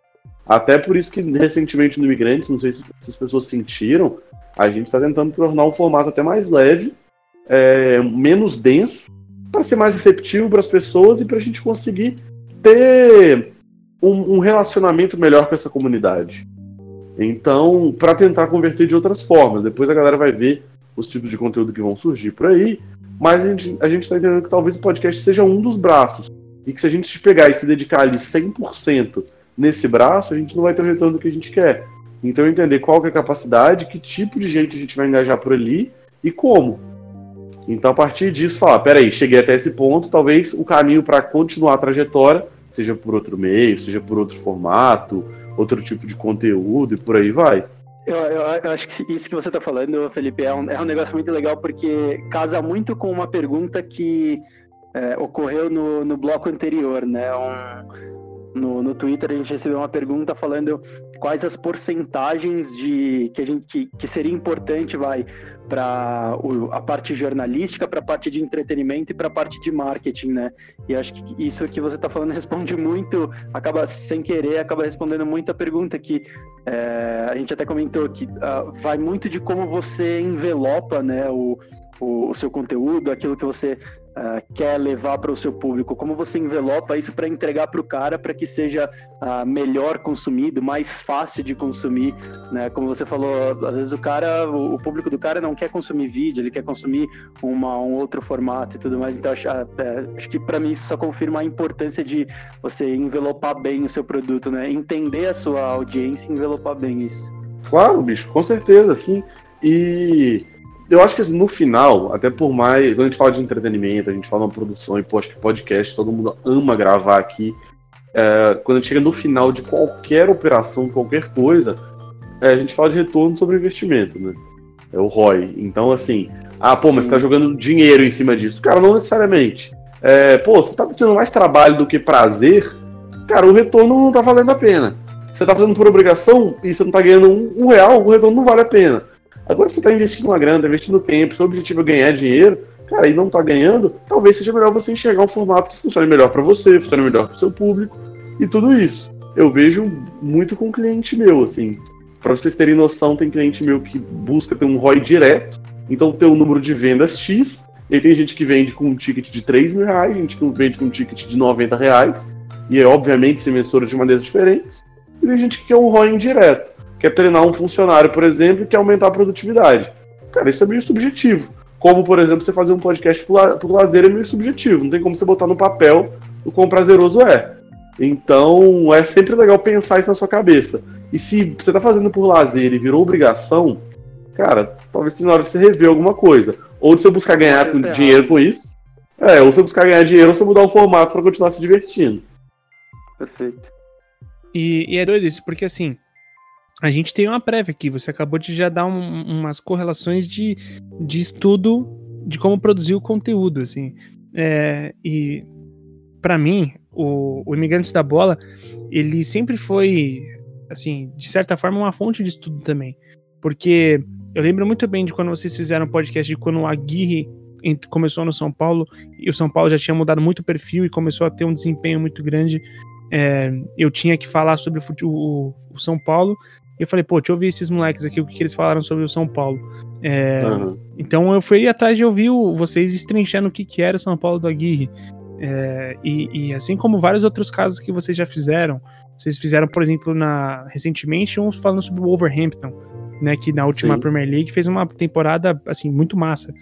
Então, eu queria te fazer o seguinte, primeiro, qual o, o, o quanto assim para vocês é, é vocês se dedicam a isso? Eu sei que é uma pergunta meio boba, mas assim, porque a, a, as informações já estão aí, né? E precisa de um quê de, de fato de jornalismo, de ir atrás da informação, de saber que tal coisa de tal jogador, enfim. E, e o quanto que isso aumenta é, proporcionalmente a crítica de quem ouve vocês, né? Porque às vezes o cara que a, a, entende a abordagem de vocês como um pouco mais de estudo vai ser crítico da mesma forma, né? Então, uhum. às vezes eu, essa relação, como é que ela se dá com vocês assim? Cara, é meio difícil falar até assim, porque eu acho que o migrante já teve vários momentos, né? A gente já teve um momento de ser cara mais analítico mesmo e querer ir atrás de informação. A gente teve um momento de querer ser um pouco mais divertido. Uh, eu acho que isso é uma coisa que a gente busca nunca perder muito, ser divertido e as pessoas gostarem de ouvir e não só ouvirem para aprender. É, e, cara, é, exige muita dedicação. Por exemplo, para juntar eu, o André e o Vitor, cara, juntar três pessoas, se você não tiver um horário fixo, é praticamente impossível. Se ficar nessa de, ah, vamos ver nessa, nessa semana que hora a gente consegue, bicho, acho que esse programa aqui é um exemplo, né?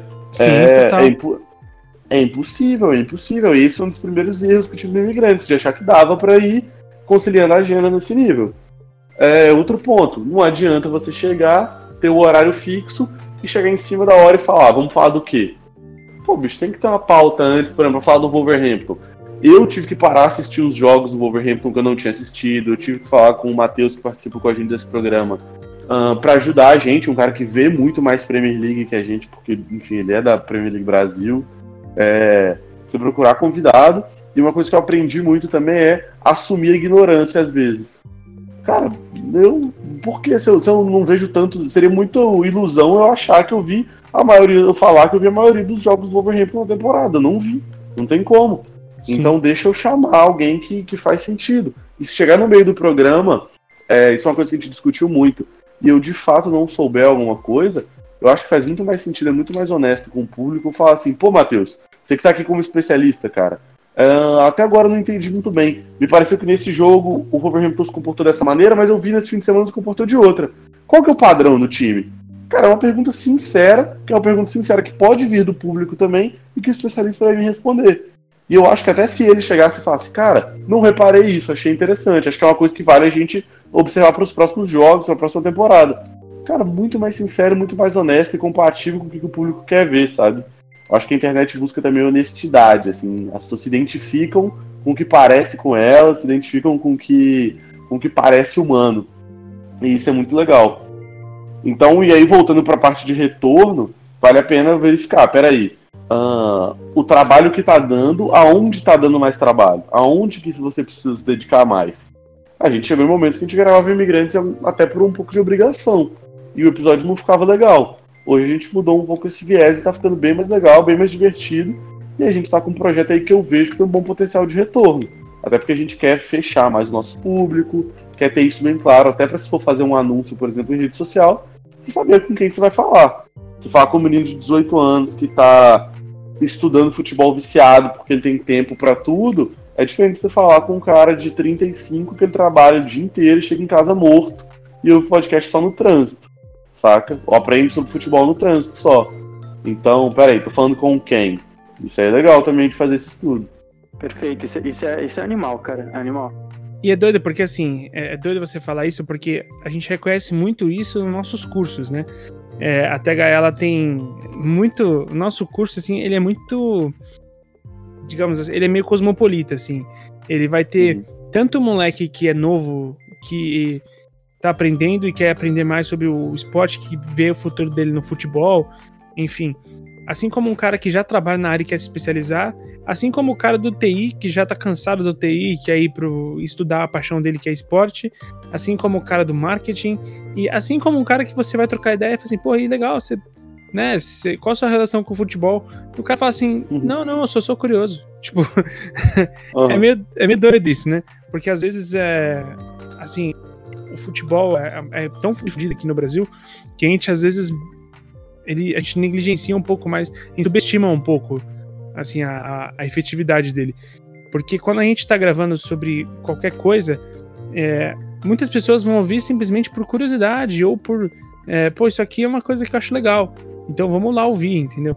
A, a gente Sim. tem vários episódios que, que a gente não pode tomar como base, porque tem episódio que, assim, se a gente for pegar o que gente, episódio que a gente fala sobre o Neymar ou sobre o VAR, entendeu? São episódios que vão vão ter um números altos de, de, enga, de engajamento, não, mas de, de views, né? De, de plays, né? Na, na real. Enquanto uhum. que um episódio que a gente fez com o Wilson Nakamura recentemente, que é diretor estatutário do Palmeiras, para falar sobre compliance, para falar sobre formas de gestão financeira, enfim, e tudo mais, que, meu, é um, um puta podcast, é uma aula aquele podcast. Cara, assim, é, então, e, meu, o nosso número de, de, de downloads e de plays, ele é muito mais baixo. Só que exponencialmente já é maior as pessoas que vêm conversar com a gente a respeito disso. Então, Perfeito. é muito difícil você identificar é, para qual caminho você vai, né? Porque ao mesmo tempo, pô, se eu montar um Media Kit com base nesses episódios, não, ninguém vai se atrair, entendeu? Só que ao mesmo tempo, uhum. esses próprios episódios vão vender cursos meus no futuro. Exato, exato. Kim, cara, eu, eu sou muito dessa ideia, assim, eu mudei muito a minha cabeça em relação a isso, desde que eu comecei a ter mais contato com clientes, com pessoas mais, pessoas mais especializadas nesse meio. Porque, assim, é, bicho, eu já conversei com gente que faz, sei lá, 10 vendas por mês e fatura muito mais do que gente que faz 50 vendas por mês, faz 100 vendas por mês. Então, uhum. cara, isso é muito louco. Às vezes o número é frio, né? A gente se pegar nesse ponto. Daí eu acho muito legal, tipo, medir tudo. É, tenho tentado medir cada vez mais as coisas, obviamente estou um pouco até sem tempo de conseguir aprofundar, mas medir, tentar entender que tipo de público está naquele programa. E eu acho que tem que definir. Ou você entender o público que você consegue melhor se comunicar e a partir disso criar alguma coisa que converte, ou entender o que, que você sabe converter e a partir disso buscar o público que você quer se comunicar. É, são caminhos diferentes. Eu acho que o fim é o mesmo, conseguir converter de alguma forma. E aí você tem que entender o que, faz mais sentido para o seu projeto. Não existe caminho certo, não existe caminho errado. Mas, mas é, tudo, é muito curioso entender. Eu acho que o importante é ser específico. Eu acho que quem quer falar com todo mundo não fala com ninguém, assim. É, por exemplo, o trabalho do Pelada na net, assim, nitidamente não é para pessoas como um público, por exemplo, do Futuri, que é outro podcast que eu admiro muito. Claro, a pessoa ela pode ouvir os dois? Cara, sem problema algum. Todo mundo tem um momento ali de se divertir e um momento de querer fazer uma análise mais séria. Mas, em geral, é, como é que a pessoa vai te encontrar na internet? Ela vai te encontrar como o cara da zoeira ou como o cara do conteúdo? As pessoas têm momentos diferentes, elas procuram coisas em momentos diferentes. Elas, elas têm que saber como encontrar. É, mas, assim, por uma primeira impressão minha, não faria tanto sentido as pessoas da, que comprariam cursos da THE serem pessoas que gostam somente desse futebol zoeiro. Porque afinal de contas, cara, elas estão ali buscando conteúdo. E quando elas procuram por cursos, elas não procuram por cursos de futebol zoeira, né? Caralho, o Barros passou aí na sua rua, hein, mano? Você ouviu essa, bicho? Porra, cara, o cara tá motivado aí na rua. O cara rasgou a reta, hein? E pior que eu só lembrei do, do sobrenome. Qual é o primeiro nome do Barros, cara? Era. Alexandre. Alexandre Barros, Alexandre Barros. cara, é. Quase com um alívio cômico essa, essa moto passando aí agora. O. o lance é doido, porque assim, aí eu vou até convocar aqui o Antônio Vini, porque assim, os dois são muito mais estudiosos. É, assim, eu no meu papel de host, muitas vezes eu tenho, eu penso como você, porque o host ele não precisa ser dono da verdade. Eu gosto muito quando o host ele faz o papel do ouvinte que não sabe a informação que todo mundo ali tem para dar, né? Então, uhum. o, o Antônio é o cara que vai falar para você sobre Fórmula 1. Assim, eu não manjo porra nenhuma sobre Fórmula 1. Ao mesmo tempo que o Vini é o cara que vai saber te falar, explicar muito sobre futebol americano, né? É, então, eu uhum. queria primeiramente fazer a pergunta para vocês, porque assim, tem, tenho certeza que tem muita coisa que você sabe, que você até gostaria de falar em podcast, Felipe, mas que você fala, porra, no final das contas, isso, isso não é conteúdo do imigrante, sabe? Tipo, é, o que, que é conteúdo para imigrantes? Pô, isso aqui é, isso aqui não é. E às vezes a gente lida com aquela sensação do tipo, cara, eu quero falar sobre isso. Até que ponto a gente satisfaz a nossa vontade pessoal sobre o que a gente quer fazer e abre mão das coisas também que, poxa, queira ou não, a gente tem que falar sobre o mercado. Teve um podcast que a gente fez sobre a, a Eredivisie, as revoluções que eles estavam fazendo lá sabe? Naquele mesmo, naquela mesma uhum. semana, provavelmente aconteceu uma coisa, sei lá, de esportes que eu gostaria muito de falar, ou alguma coisa no basquete, enfim. Só que a gente lida com um mercado que tem que anda junto com também a nossa nossa proposta da escola como um todo, o que é conteúdo para TH 360, né? Então a gente às uhum. vezes tem que abrir mão de algumas coisas. Queria perguntar nesse caso aí para os três, como é a relação de abrir mão desse tipo de conteúdo e manter um pouco mais naquele foco do, do do que é o, o conteúdo pro veículo, né? De fato. É, eu acho que até resgatando de novo a pergunta do, do bloco anterior, aí eu acho que entra uma questão, uh, já que a gente uh, somos dois podcasts aqui que fazem um conteúdo mais informativo, é, entre aspas, mais sério, eu acho que é aqui que entra aquela questão do, do, do fator jornalístico. Né? Eu, eu penso que o que é relevante naquele momento, né? Por exemplo, na TH a gente trabalha o mercado, né? A gente não fala especificamente sobre a parte técnica do futebol ou de algum outro esporte, algo do tipo, né? A gente fala sobre uh, questões de mercado, uh, desde a parte técnica até a parte de gestão. Então, para a gente, naquele momento, o que, que é relevante? Ah, é o, a, as mudanças que estão acontecendo na Eredivisie, que pode ser uma, uma tendência em outras ligas. Ah, então a, a gente tem que falar sobre aquilo e, uh, sim, nesse caso, sim, abrir mão uh, do que está acontecendo no mercado de esportes, ainda que seja um mercado importante, emergente e tudo mais. É, em outro momento, pode ser que esse, é, isso mude, né? Essa chave vire e o que está acontecendo no esporte é mais importante, né? Aquele negócio que a gente falou de timing. O que, que é mais importante você falar agora? O que, que, qual, o que, que é que está dentro do timing que você não pode perder uh, ah, para uh, ah, cumprir com aquilo que, que você se propõe a, a informar, né? Aquele, aquela, aquele conteúdo que você se propõe a entregar para o seu público, entendeu? Cara, eu vejo que tem duas relações, muito legal até isso que você falou, eu vejo que tem duas relações muito legais que a gente vai aprendendo com outras coisas, né? Vai correlacionando. Eu acho que, três coisas, aliás. Eu acho que a primeira é, tudo que você falar, em algum momento, vai ser relevante. Mesmo que seja relevante para mostrar que não é relevante, saca? E, tipo, pô, falei isso daqui, acrescentou no conteúdo mesmo que seja para no final chegar e falar assim, é, talvez esse assunto não se relacione tão bem acrescentou mais, levou mais profundidade e cortou o que não faz sentido. Um outro ponto é, e é relevante para alguém em algum momento. Ou seja, se você quiser, você pode falar de tudo. E aí eu lembro muito bem, tá tendo um professor meu de redação de um tempo atrás, que ele falou, cara, não tem como você chegar aqui em, sei lá, 30, 40 linhas de uma redação, você querer falar tudo que você sabe do conteúdo. Não tem como.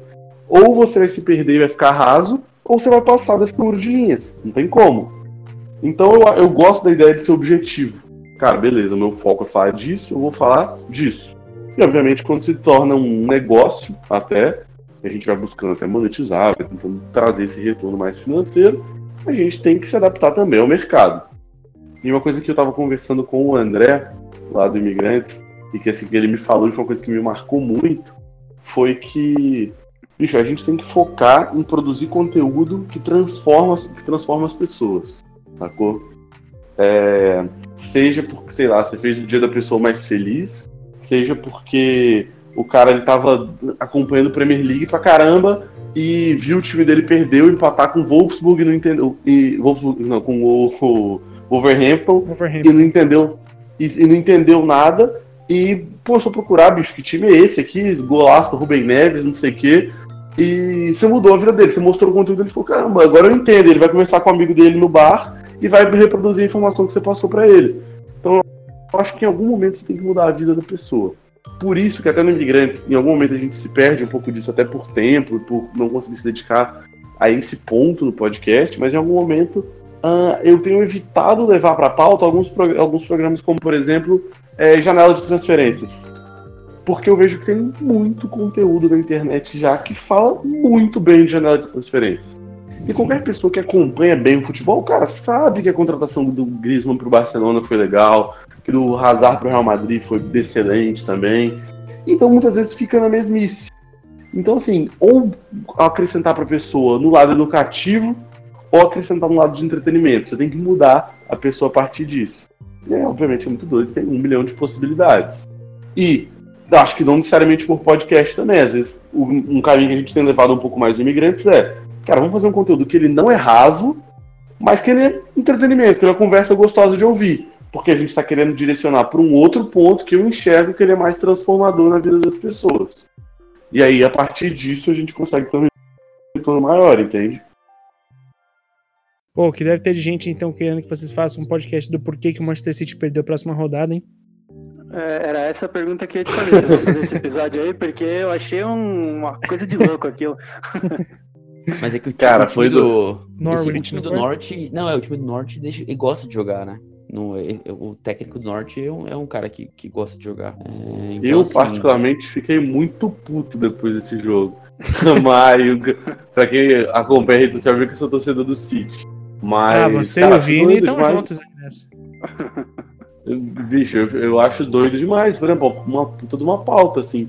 Uma que a gente queria ter feito no passado e a gente ficou um pouco preso, até por outros cronogramas, era, por exemplo, é, por que, que o City perdeu. Como, assim, como o Klopp quebrou o Guardiola? Porque, pô, o Guardiola era imbatível, até agora era o, cara mais top do mundo. E, cara, ele- o Klopp chegou e destruiu o Pepe, temporada retrasada, né? Destruiu o Pepe nos dois jogos da Champions. E também Sim. no jogo da Premier. O que, que aconteceu? Cara, isso daí o cara vai assistir e obviamente traria um legado pra todo um conteúdo toda a temporada que o Klopp fez, a temporada passada, vai fazendo essa temporada também. Então é isso, transformar as pessoas por entretenimento ou por educação, é, eu acho que é o ponto principal de qualquer produção de conteúdo. Massa. Pra você, Antônio, como é que é isso, assim, tipo, porque você que é um grande parceiro da escola, é, o Antônio é um cara que eu tenho certeza que se eu puxar um assunto sobre é, NBA, o cara vai falar, sobre Fórmula 1, o cara vai falar, sobre tênis, o cara vai falar. É, então, assim, eu- às vezes eu me sinto muito mal por, assim, meio que ter que deixar um pouco de lado tamanho conhecimento, uma vez que o, o nosso conteúdo, né, o, o, que, que é, o, o que é conteúdo para a escola é um pouco mais de mercado, né? É, porque conversa diretamente com as ações principais da escola. Embora eu acho que assim, a gente, eu tento sempre dar liberdade no- nos destaques, nas coisas que a gente faz, para vocês falarem, né? É, e no final eu sou o mesmo vilão que acaba censurando, porque senão vira um podcast de 5 horas e ainda ninguém, a gente entrou nem na pauta principal ainda do programa. não, Mas- Você, é tão vilão que você tirou as palavras da minha boca. Você falou justamente o que eu ia falar. Então, então vou calar a boca, fala aí. Não, mas eu acho que é, a gente optou, né? No... Até porque tem tanto podcast falando da mesma coisa, assim, de coisas similares. A gente optou por por um caminho é, diferente, que ah, tem menos, é, menos, menos, menos variedade, né? Quer falar um pouco mais do, do fora de campo, da gestão, marketing, essas coisas, né? Então, é, eu, eu, eu acho interessante, eu, eu acho que assim, eu gosto de falar do, do, do campo, do, do jogo, que eles falou, ah, você, conhecimento e tal, que você tem em geral de esporte, essas coisas, só que eu posso, que você falou, posso colocar isso no destaque, que eu acho que, e eventualmente trazer no meio de uma conversa mais, é, mais extra, eventualmente algum exemplo de alguma coisa que você viu, e, e acho que isso dá uma mescla legal. É, e eu acho que assim, a temática, eu acho que ela é boa do nosso, do nosso podcast, eu acho que ela, ela, ela preenche talvez um espaço ali, e, e, e mesmo não sendo 100% do, do que acontece dentro do, do campo de jogo, é, eu gosto, cara. Eu, eu gosto porque ele é informativo, ele dá um- uma, uma informação diferente que eu acho que, que muita gente quer ter, e eventualmente até uma pessoa que nunca pensou em ouvir é, um podcast com esse tipo de temática acaba se interessando, né? Começando, entendendo um pouco mais do, do que acontece fora da- das quatro linhas, digamos assim. Então acho que, que é isso. Não sei. Acho que já falou muita coisa, né? a, a respeito do, é, do que a gente tá fazendo aqui, né? No meio dessa sua fala, inclusive, ô, Antônio, você até além das quatro linhas, né? E, é, e curiosamente é o, é o slogan do, do Imigrantes, né, Felipe? É o futebol além das quatro linhas, né? É, exatamente. E, Só propaganda. E aí, assim, vou, aí eu vou fazer uma pergunta mais de bastidor mesmo, Felipe. Cara, é... não, não vou nem fazer essa, não. Vou fazer uma outra antes dessa, porque eu preciso chamar o... a relação que, que a gente tem no Twitter. Que é. A gente abriu o Twitter para umas perguntas na gravação desse episódio comemorativo.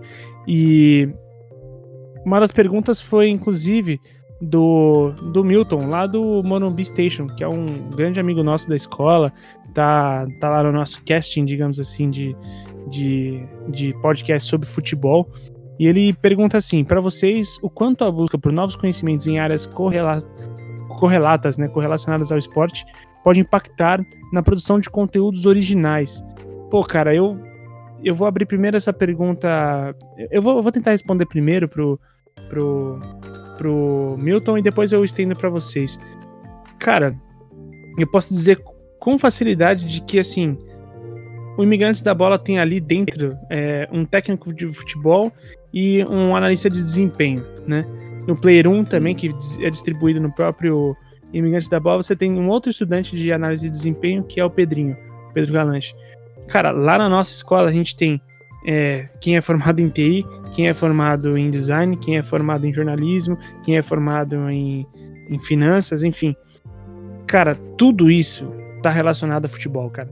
Absolutamente tudo tá relacionado a futebol. Se você, a gente já teve é, conversas com pessoas que eram especializadas em gramados, assim, e você não faz ideia do quanto isso é, agrega pro jogo, agrega pro futebol o quanto você pode você pode fazer uma série inteira de vídeos a respeito disso. A gente teve eh, recentemente a Brasil Futebol Expo e teve lá um, um stand que a gente conversou bastante com eles, que eles fazem gramado artificial, né? E eles fazem para golfe, fazem para futebol, fazem para simplesmente decorativo. Cara, é surreal o quanto de opções que você, que você tem é, em relação a, a estudos e, e, e áreas que trabalham, que compõem o, o, o futebol. E tudo isso é conteúdo pra gente, penso eu. Porque se você pegar, é, inclusive o, o, quem faz muito bem isso é o próprio João Castelo Branco lá da ESPN, ele vai fazer reportagem com os parça, sabe? Tipo, uhum. é muito louco. Ou seja, tem muita coisa relacionada ao futebol. E o futebol, ele só é uma Cara, ele é uma mistura de tudo e com uma pitada, uma pitada bem, bem generosa de paixão. Então, se você pegar qualquer tipo de, de estudo que você fizer, seja sobre. Hoje em dia, a tecnologia é um negócio surreal do quanto tem aplicação no futebol, cara. A SAP tá, tá avançando para cima dos clubes com estádio, estádio inteligente, a IBM também, é, mercado de GPS. Cara, se você tiver conteúdo sobre essas coisas, é, a gente tem um amigo nosso que é o Márcio, Márcio Gontijo, que trabalha com a gente, é, jornalista também, e ele ele tem um conhecimento sobre várias coisas, assim, que são relacionadas ao esporte, e de repente você vai ver o cara ele tá produzindo vídeo e, e conteúdo, ele mediou um, um, painel na nossa Conafute lá sobre é, tecnologias envolvidas no, no, no, futebol. Meu, ele é o cara que ele entende muito de várias coisas e faz dele um profissional do caralho, assim, né? Então, eu acho que é por aí, se um de vocês quiserem, é, o Felipe, né, se você quiser, se tem alguma coisa que você viveu e que você pode correlacionar aí, por favor, mas acho que é por aí, viu, Milton? Cara, eu concordo plenamente, assim, antes, acho que a gente idealiza muito o futebol, assim, até por isso pelo que você falou, né, tem várias pitadas de paixão, mas, cara, no fundo, no fundo, o futebol ainda é um negócio, né? Então, Com assim, certeza. enquanto a ideia que você tiver gerar interessada, entendeu? Futebol é um negócio, o futebol precisa de gente para gerir imagem, precisa de gente, gente para gerir é, os negócios, as finanças, sei lá, as ideias, o relacionamento, o preparo físico, enfim, tudo, tudo, tem espaço para tudo dentro do esporte, porque é muito completo, como dentro de uma empresa mesmo. E eu vejo que tem muita gente às vezes que fica preocupada. Eu falo nem só no mercado do esporte, mas levando um pouco mais amplo, Fala, pô, mas eu não quero me restringir, eu não quero falar só com esse público. E aí eu penso, cara, primeiro, você tá falando com quantas pessoas hoje, assim, o seu negócio? É, e a pessoa, primeiro, ou ela não sabe, ou ela tá falando com um recorte muito pequeno. E aí, então, eu sempre pergunto assim, bom, mas se você tá falando com esse recorte tão pequeno, por que, que você está preocupado em querer falar com um número tão amplo mais? Por que, que você não acaba primeiro com esse seu nicho e depois já espera para alcançar mais gente. Um exemplo, por exemplo, é obviamente sendo raso, né? A gente poderia pegar outros números mais completos depois. Mas, por exemplo, a pessoa que gosta muito de falar de tática, e sei lá, ela chegou num ponto ali que, não sei, o podcast dela, o Instagram dela estagnou em, sei lá, 5 mil seguidores, em, sei lá, 10 mil seguidores. Cara, um exemplo aí, o Renato Rodrigues, que é. Gosto muito dele, faz um trabalho super legal na ESPN. Parceirão bem nosso, focado, professor nosso Exato, bem focado pra tática. É, cara, ele tem 35 mil seguidores no Twitter. E aí? Ele fala assim: ah, mas eu não quero me restringir ao Twitter, porque o Twitter não é tão famoso. Cara, ele tá se comunicando com 35 mil pessoas ali. Você Sim. se comunica com quantas? Sabe? Então não acha que se falar, falar com algo nichado, algo restrito é ruim. Uma tendência muito grande que eu vejo até, por exemplo, monetização do YouTube, que hoje é uma monetização muito mais é, direta, né, da marca procurando o produtor de conteúdo, em vez daquela monetização Sim. do YouTube mesmo. Isso aí é ilusão, isso aí paga muito pouco hoje, a não ser que você seja um puta de um cara com muitas visualizações. É, a marca ela tá preferindo muito mais. E no blogueiro de viagem, que tem ali 100 mil, 100 mil inscritos, 50 mil inscritos, mas ele se comunica muito bem com o público dele, do que às vezes ir no Felipe Neto, que tem, sei lá, quantos milhões de seguidores. Sim. Cara, ele fala com muita gente. O Felipe não fala com O Whindersson fala com muito tipo de, de, de pessoas. E aquele número não necessariamente comunica com a sua marca. É, quem Até disse dispersa que... a mensagem, né? Perfeito. Cara, hoje, sei lá, o...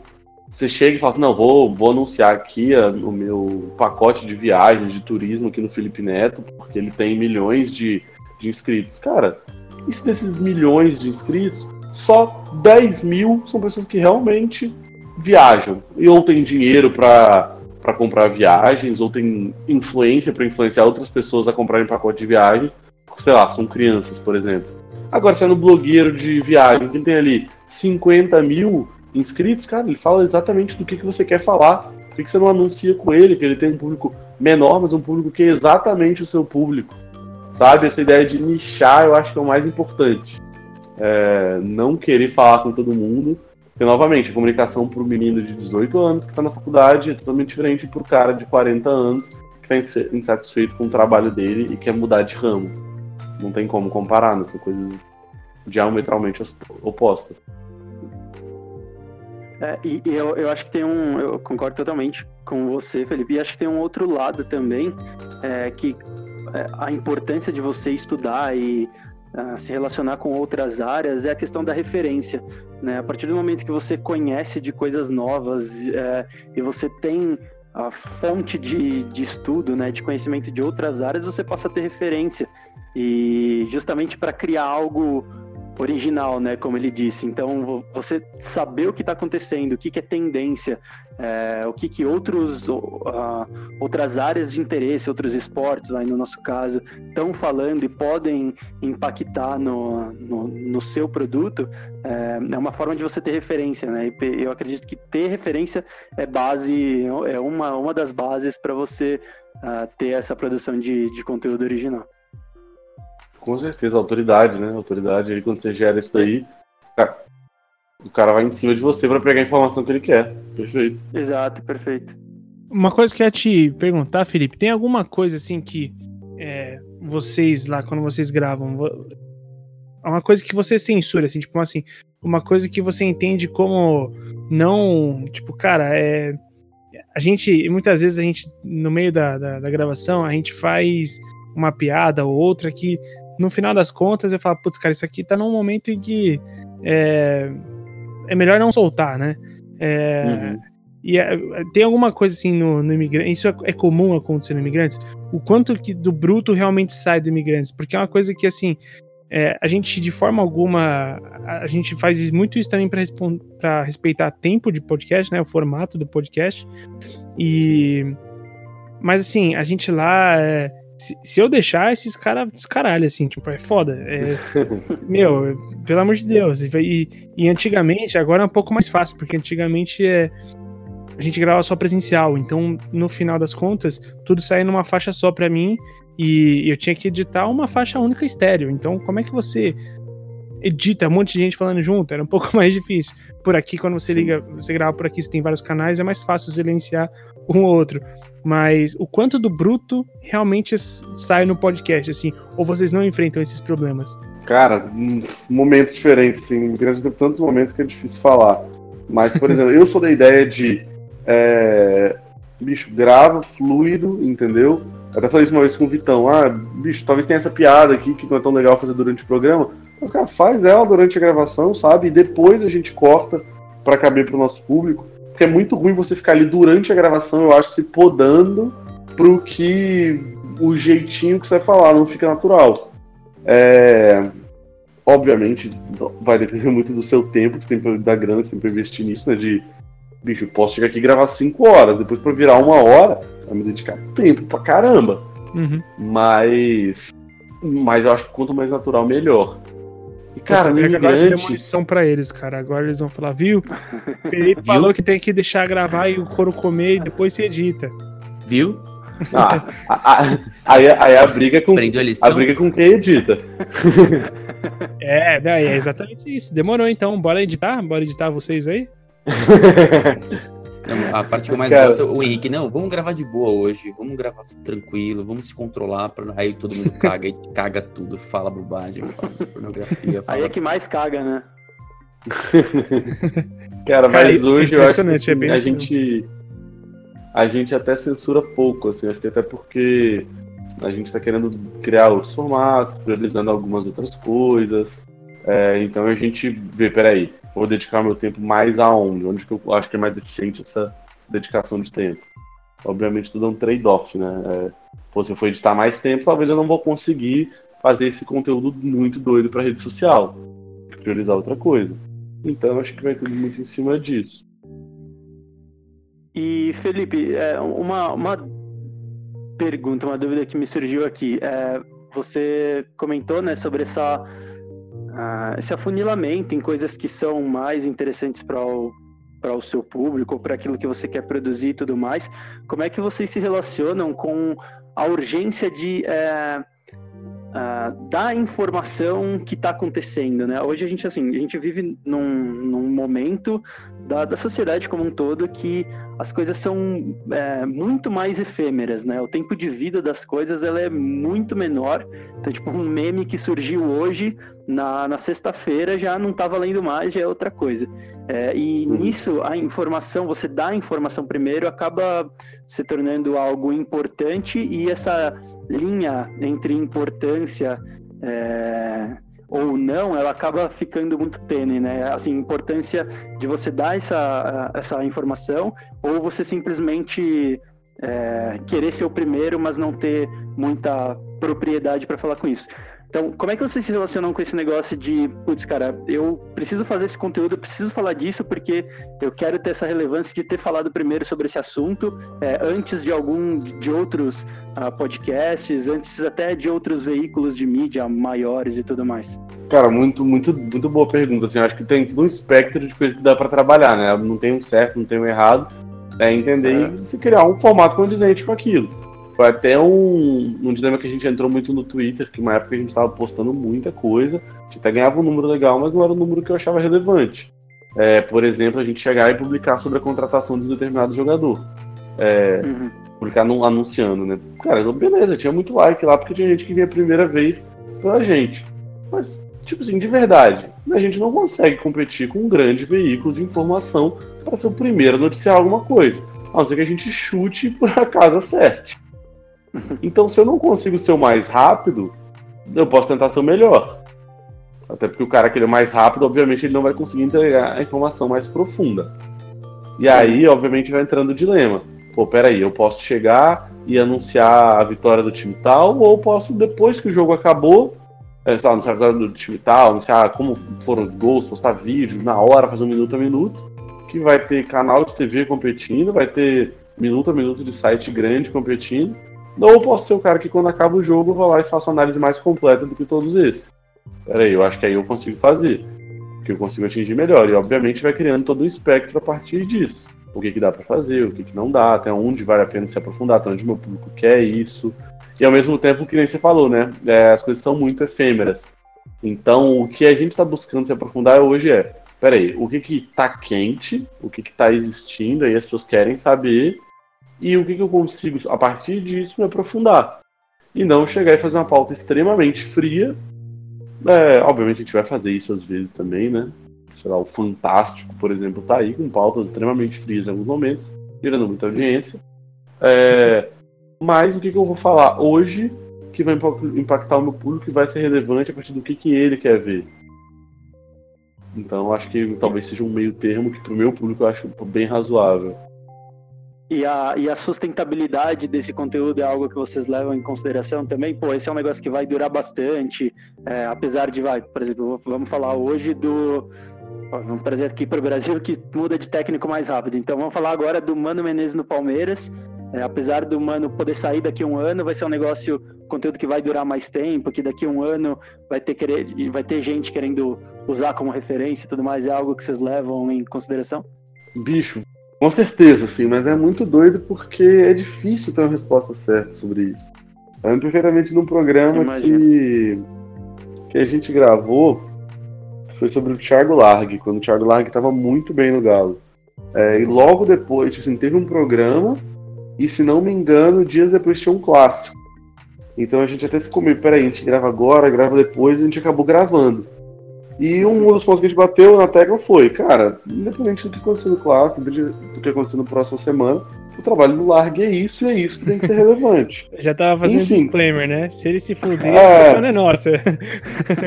Bicho, sei lá, deu duas semanas o cara foi demitido, deu um mês o cara foi demitido, sei lá. E deu, começou a performar mal, e a galera, pô, do que vocês falaram. Então, assim, é, é difícil, né, ter um, um conteúdo pronto a partir disso. Ou, por exemplo, dá pra você fazer um programa mais genérico, que a partir dos tempos você vai retomando. O que, que eu acho que é o ideal? É que você precisa ter muito tempo, né? Quando a gente vai dando mais sabe, sobre SEO, por exemplo, coisas que estão se tornando relevantes na internet. Sim, é, sim. você ter um conteúdo daquela pedra fundamental, que é um conteúdo amplo e que ele vai criar ponte para outros programas. Por exemplo, sei lá, eu falar sobre ah, jogo de posição, por exemplo, ele é um programa mais amplo que eu posso depois ir criando várias pontes. Sei lá, o, o City foi lá e desceu o sarrafo em um time tal, bicho, olha, puxei o programa de novo. E dentro desse programa também, quando é texto é mais fácil, sei lá, editar, porque o programa é complexo. Mas quando é texto, você pode chegar lá e editar. Na hora que tá falando que o Guardiola é o exemplo, você pode chegar como, por exemplo, no jogo tal, tal, tal, em que é possível perceber isso, pá, marcou e jogou para um para um link de um vídeo. Virou aquele hipertexto completo que o cara vai ler e vai criar toda uma história. E aí, a partir disso, você também pode criando conteúdos mais temporais. Sei lá, a gente falou de jogo pragmático um tempo atrás, a gente citou alguns exemplos um pouco mais genéricos. Cara, agora eu posso, sei lá, criar um programa especificamente para falar do Mano Menezes no Palmeiras, nem você falou, e colocar um link para esse programa lá atrás. Então, ir linkando tudo isso. O ideal é conteúdo genérico, conteúdo um pouco mais específico e conteúdo extremamente específico para comunicar com o público. É difícil, né, bicho? Quando a gente não fica por conta disso, é complexo. É, e, e, isso é aquele conceito de ecossistema, né? Ecossistema digital que, que hoje em dia está muito em voga, né? De você ter várias, várias plataformas uh, onde você reverbera seu conteúdo por muito tempo. Isso, é, isso que você falou é animal. Isso, é aquela ideia de cauda longa, de funil, tudo isso que a gente vai construindo. Exato. É então, e... muito assim. E... Aqui, só, só te interrompendo, quem quiser, cara, aprender mais sobre isso, eu acho que um, aqui dá um papo excelente. Se assim, quiser, pô, quero me aventurar, cara, estuda muito isso, até pra você conseguir direcionar, porque depois que o conteúdo tá pronto, você vai vendo que é complexo, não consegue ter uma agenda tão específica, fica mais difícil. Mas, bicho, é, é animal, é animal. Não, e até sobre isso eu ia falar o seguinte, que eu acho que assim, é, especialmente esse, esse programa do, do jogo de posição, é uma coisa tão absurda, assim, porque esse jogo tem. Esse programa tem quanto tempo? Tem mais de um ano já, né, Felipe? Ah, muito provavelmente. Então, e aí a gente teve um curso recentemente do Tática Total, que, cara, tava. Assim, essa pauta foi abordada diversas vezes. Então, fica o convite para vocês escutarem o jogo de posição do, do Imigrantes da Bola. É, eu acho que não está numerado, mas se você jogar facilmente no, no, no, seu agregador ou no Google, você vai achar qual é o programa. E, recomendo, escute, porque de fato é muito bom. Foi a partir dali que eu comecei a aprender. Foi antes de eu ter os cursos na THE, inclusive. E a respeito do fato do, do quanto o conteúdo fica datado, é que eu acho que é porque eu sou meio retardado em relação a podcast. Eu consumo isso aqui num volume é, descomunal. Então, para mim, é muito difícil que o podcast fique de fato datado. Eu, eu já citei isso como exemplo algumas vezes. O bloco anterior foi do Pelada na Net. E uma vez eu acompanhava os caras tipo, desde 2016. Se não me engano, em 2018, mais ou menos, quando o Real Madrid ganhou a Tri Libertadores lá. É, a Tri Libertadores é boa. É, porque ele jogou. É, foi depois de jogar a Série B da, da, do Campeonato Brasileiro. Aí ele jogou a Série A, foi campeão também e foi pra Libertadores. E você viu que foi, foi com dificuldade, né? Quase não subiu. Quase não subiu. não. Imagina. Foi bem difícil. E, e assim, quando ele ganhou aquela trilha Champions League, eu quase que falei Libertadores de novo. Eu, tô, eu chipei o Real Madrid do Brasil. O... eu queria muito ouvir a opinião dos caras sobre o a, a 2015, quando o Barcelona ganhou a, a Champions, né? E eu fui atrás do programa, um programa que já tinha mais de três anos. Então eu fico pensando muito sobre isso. Tipo, cara, o que a gente tá fazendo hoje é. Não, eu, eu vou falar para você que tá, sei lá, talvez 90% nunca vá procurar, do público que você tem, nunca vai procurar os seus conteúdos anteriores. Mas muito provavelmente vai ter uns negros que vai ouvir sim. Entendeu? Então, se tiver um, anunci um anunciante naquele episódio, se tiver alguma ativação de marketing naquele episódio, vai estar tá durando até então. Né? É, então, cara, eu acho que assim, fica muito. Especialmente esses programas especiais que a galera faz comemorativo. Não necessariamente o meu, adoraria que tivesse um patrocínio nesse, mas infelizmente não é o caso. Uhum. Agora, esses que são que são episódios que juntam diversos outros episódios, né? Que eles é, pegam trechos de vários episódios para formatar como faz o Peladanet, como faz o Nerdcast, enfim. Se você tiver um assinante nesse nesse podcast, porque a cada novo ouvinte, eles buscam essas compilações para entender um pouco mais sobre o próprio universo do podcast. Então, cara, assim, é, eu acho que o podcast, quando ele fica datado, ele perde, mas particularmente quase nada, sabe? Eu, eu pelo menos tenho essa relação com o podcast. Sei que é diferente para muitas das pessoas. Mas é, essa pelo menos é a visão que eu tenho. Eu sou um consumidor diferente de podcast, né? É, uma vez o Simonetti falou uma coisa, meio que abriu meu olho para o consumo do podcast, que é, cara, consumo de podcast maior é em capitais, então onde o lugar nos lugares onde tem mais gente e, é, consequentemente, lugares onde as pessoas se demoram mais para para se, se, locomover. É o, é o, caso de todo mundo aqui, né? Então, Sim. É, então a gente, por isso que talvez a gente tenha essa, esse consumo assíduo por podcast, né? Mas. eu tenho... E que só complementando, cara, é... eu até assim, tendo insights aqui, eu acho doido demais quem quiser colocar em prática, quem quiser no pique para fazer isso provavelmente tiver, tiver tempo, porque não é fácil também, é, eu sempre tinha pensado nesse conceito de pedra fundamental, assim, de que vira quase que um artigo científico, Botafé, que tem várias, várias coletâneas ali de temas que foram falados em algum momento e que era fundamentar uma ideia. Eu tinha visto muito em texto, obviamente, em artigo, ou, por exemplo, se você procura, sei lá, um conteúdo referência sobre marketing digital na internet, cara, vai ver um conteúdo provavelmente muito grande, cheio de link que vai levar para outros conteúdos para você aprender tudo. Sim. Agora imagina que louco, cara, se a gente se existisse um podcast, aí obviamente é preciso de um nível muito grande de edição, mas que exatamente disso, eu vou falar de jogo, eu vou falar do Manchester City que perdeu para o Norwich. O que, que aconteceu? E aí eu vou lá, retomo dois minutos do programa sobre o jogo de posição, depois eu retomo mais três minutos do programa sobre o Guardiola, aí retomo mais, sei lá, cinco minutos de um programa sobre pragmatismo, e vou a partir disso construindo uma ideia, agregado com, obviamente, conteúdo novo. Imagina que loucura, bicho. Bora? É, é, isso seria muito louco, muito louco. Bora. Bora aí fazer. Doideira, bicho. A ideia aí que, ó. Pelo visto, eu fiz, o Simonete já pulou fora já. Não, eu não quero falar muito não pra não. pra galera não roubar, pra galera não roubar a ideia. Ah, essa parte eu vou editar, não vai sair no programa, não. Bom, obrigado, Simonete. A gente vai encaminhando pro encerramento. Porra, um papo que rendeu pra caralho. Eu agradeço demais a presença aqui, velho. É, por participar do nosso podcast. Eita, porra, agora derrubaram o Alexandre Caralho. Barros aí. Perdão, eu derrubei ó, o negócio aqui. Invadiu agora a casa. É. Se bem que em, em, dado momento eu escutei também uma, uma viatura passando aí em, em algum momento eu escutei uma viatura. Eu acho que o Alexandre Barros tá, tá sendo procurado, invadiu a casa do Júnior agora. Mas, é, Simonete, obrigado, cara, por participar do nosso programa comemorativo. Pô, é um prazer imenso é, receber você aqui, o Imigrantes da Bola, que é um parceiraço nosso. As pessoas que querem acompanhar mais sobre o seu conteúdo e do Imigrantes, como é que elas fazem, cara?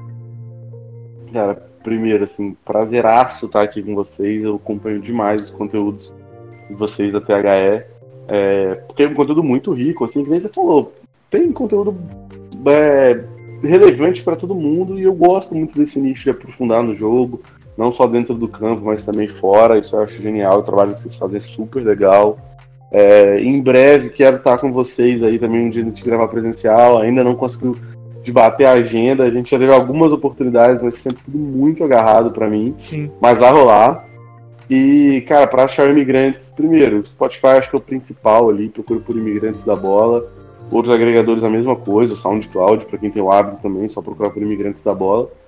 Da Instagram, tudo redes, tudo igual. A única que vai ser diferente é o Twitter, porque o Twitter não permite tantos caracteres para escrever imigrantes da bola. Não cabe só imigrantes da bola. Aí virou arroba imigrantescast. No Ah, Twitter a gente é bem ativo. Essa questão de domínio às vezes é foda, né? Você vê, eu vejo umas ideias tão boas e, sei lá, qualquer é, pessoa que teve uma, uma ideia simples e, e reservou o domínio e nunca ativou página nem nada, aí, poxa, aí você vê esse- esses casos assim, é doido, né? Por isso que hoje em É dia foda. uma das, uma das coisas mais comuns é o mercado de, de domínio, né, cara? As pessoas que criam vários domínios para depois ter que vender, elas criam primeiro das pessoas para ter que vender, isso é muito doido. É, mas, É, cara, é, eu, vai ter link na, na descrição para vocês é, acessarem mais fácil, se for o caso, o- as mídias do Imigrantes da Bola, do Felipe Simonetti. Vinícius, mais uma vez, obrigado, cara. Obrigado, Henrique. Obrigado, Felipe. Baita papo. Obrigadão, cara. Valeu, Antônio. Você também. Valeu. Valeu você, Vini. Foi. Não, o Antônio que, poxa, é, eu tô sentindo, eu tô sentindo que a gente tá falando tudo que o Antônio quer falar, cara, e aí ele tá acabando participando um pouco dos episódios, é isso mesmo? A gente monopolizou, né? É, Não, mas eu acho Uhum. importante. Eu tô aqui pra fazer um contraponto de leve. Eu acho que é, valeu demais aí. É, Felipe, grande atuação. Imigrantes da Bola é sensacional. Eu, eu sigo vocês, ouço os episódios. Tamo junto. Vocês fazem um conteúdo fantástico também. E valeu aí pela presença. É, e gostei da, da- da ideia do Woods, hein? Esse programa que você, que você bolou aí é uma boa, viu? Olha só. Bora. Pô, bora demais, cara, bora demais. E eu, pior que a ideia que você deu é, é fantástica. Acho curioso que ninguém tenha pensado nisso antes. Mas fechou, vamos ver. Vamos ver se Fechou. isso vai pro ar pra começar. E se Não, for e- ar, às vezes. Às vezes alguém pensou e não existe porque não dá certo, sei lá. você ia aí, falar, Antônio? Eu ia, eu, coincidentemente eu tô aqui no Twitter vendo a jogada, as jogadas do, do Norte em cima do City, né? Saída de bola, triangulando em cima dos caras, colocando na roda, foi Meu bonito Deus. mesmo. viu? Quem diria, viu? Quem diria? Curiosamente, quem cantou essa Os bola. caras zoaram, hein? É, e quem cantou essa bola sobre o PUC anteriormente foi o próprio André lá do, do Imigrantes, Pepe Genius, que cantou essa bola aí antes de todo mundo. Encerrando esse bloco, mais uma vez, Felipe, muito obrigado a vocês ouvintes aqui. Valeu!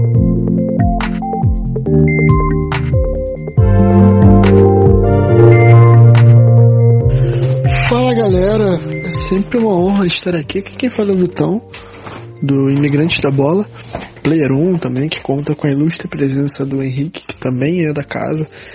Cara, primeiramente desejar os parabéns, é, eu tô sempre envolvido com essa mídia, então eu sei o quão difícil é atingir o número que a THE tá conseguindo chegar. 50 edições, mais de 100 podcasts publicados. E, cara, se eu tivesse que definir o podcast da THS, seria como a palavra necessário. Porque a gente, quando convive muito com a mídia do podcast de futebol, a gente encontra os nichos. Então a gente vê que tem para todo mundo. E vocês conseguem ter uma abordagem academicista. Eu até citei isso em um- uma vez que participei de um programa com vocês. É, que para mim é essencial para pessoas que querem viver de futebol, mas não se veem como treinadores, não se veem como jogadores e, quer, e precisam ter essa visão ampliada, o paradigma alterado para ver que existe um mundo além, sabe? E isso para mim é muito importante na obra de vocês. Eu desejo toda a longevidade do mundo pro podcast de vocês. A qualidade só aumenta e tenho certeza que os ouvintes vão estar sendo a maior prova para isso que eu tô falando pois eles, melhor que ninguém, podem atestar essa qualidade. Muito obrigado pela consideração, estou sempre à disposição de vocês. Um grande abraço. Aqui quem fala é o Vitão e valeu!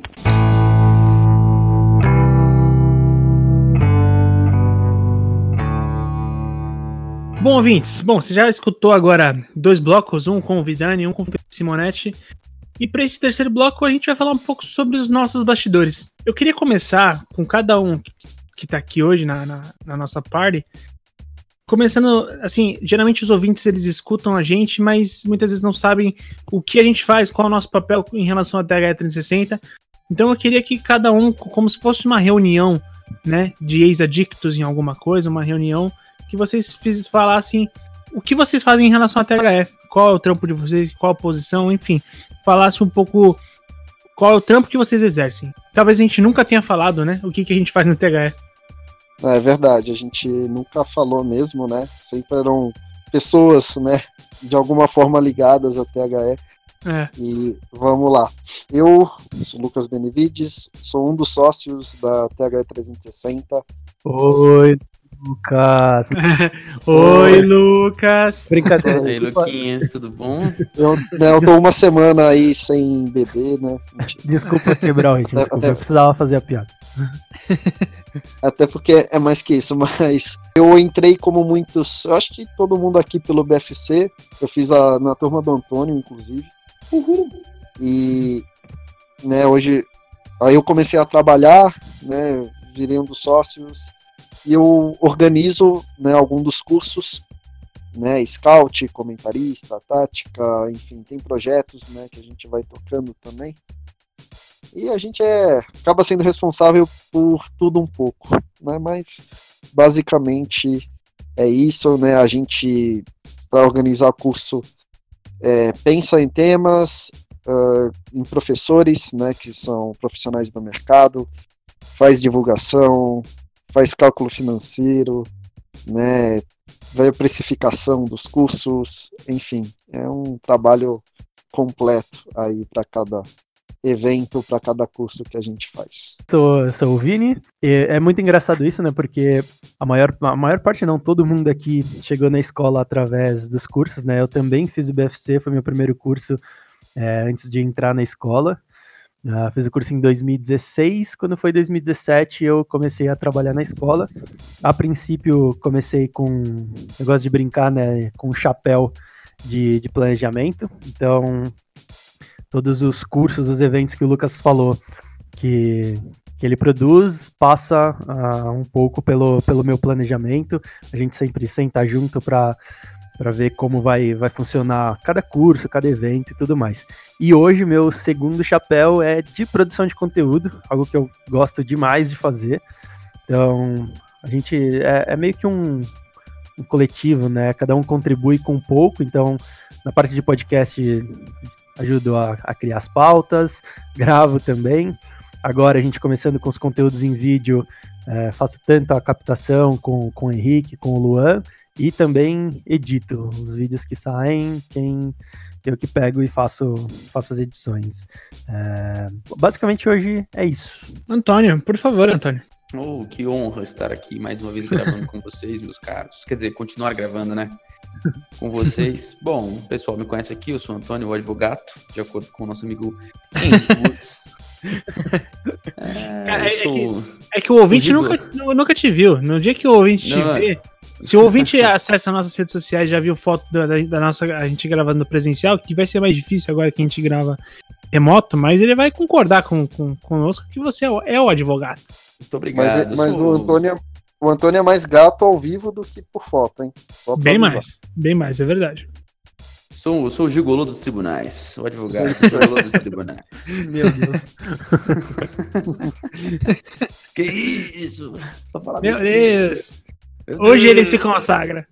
É hoje. E, bom, eu, eu, eu sou, como o Lucas já adiantou, eu fiz o BFC. Lá em o BFC 3, um clássico, a melhor turma da história da escola. Melhor turma. Ah, tá, tá bom, velho, tá hein? Tá velho. Disparado a melhor turma. Entregou a idade ilustres. Aí a gente fez a. a eu, obviamente, né? Acabei me fazendo uma amizade muito, muito bacana com, com o pessoal aí, o Molina, o Murilo. E a relação foi evoluindo para parceria profissional. E hoje eu contribuo uh, especialmente nos podcasts, uh, eventualmente no backstage ali ajudando na parte jurídica, Uh, enfim, tentando sempre participar do que, do que, do que, do que for possível contribuir, né? seja com conteúdo, seja falando groselha, é, seja advogando. E a ideia é continuar estreitando laços né, para que a relação se torne umbilical. Assim como todos aqui, a gente falou bastante do curso BFC, né? O BFC, para quem. A gente tá falando BFC, BFC. O BFC é um curso chamado Business Futebol Clube, que é o curso da escola mais duradouro, assim. Que ele dura ali em cerca de um mês, que aborda várias vertentes do futebol, visando sempre a gestão, né?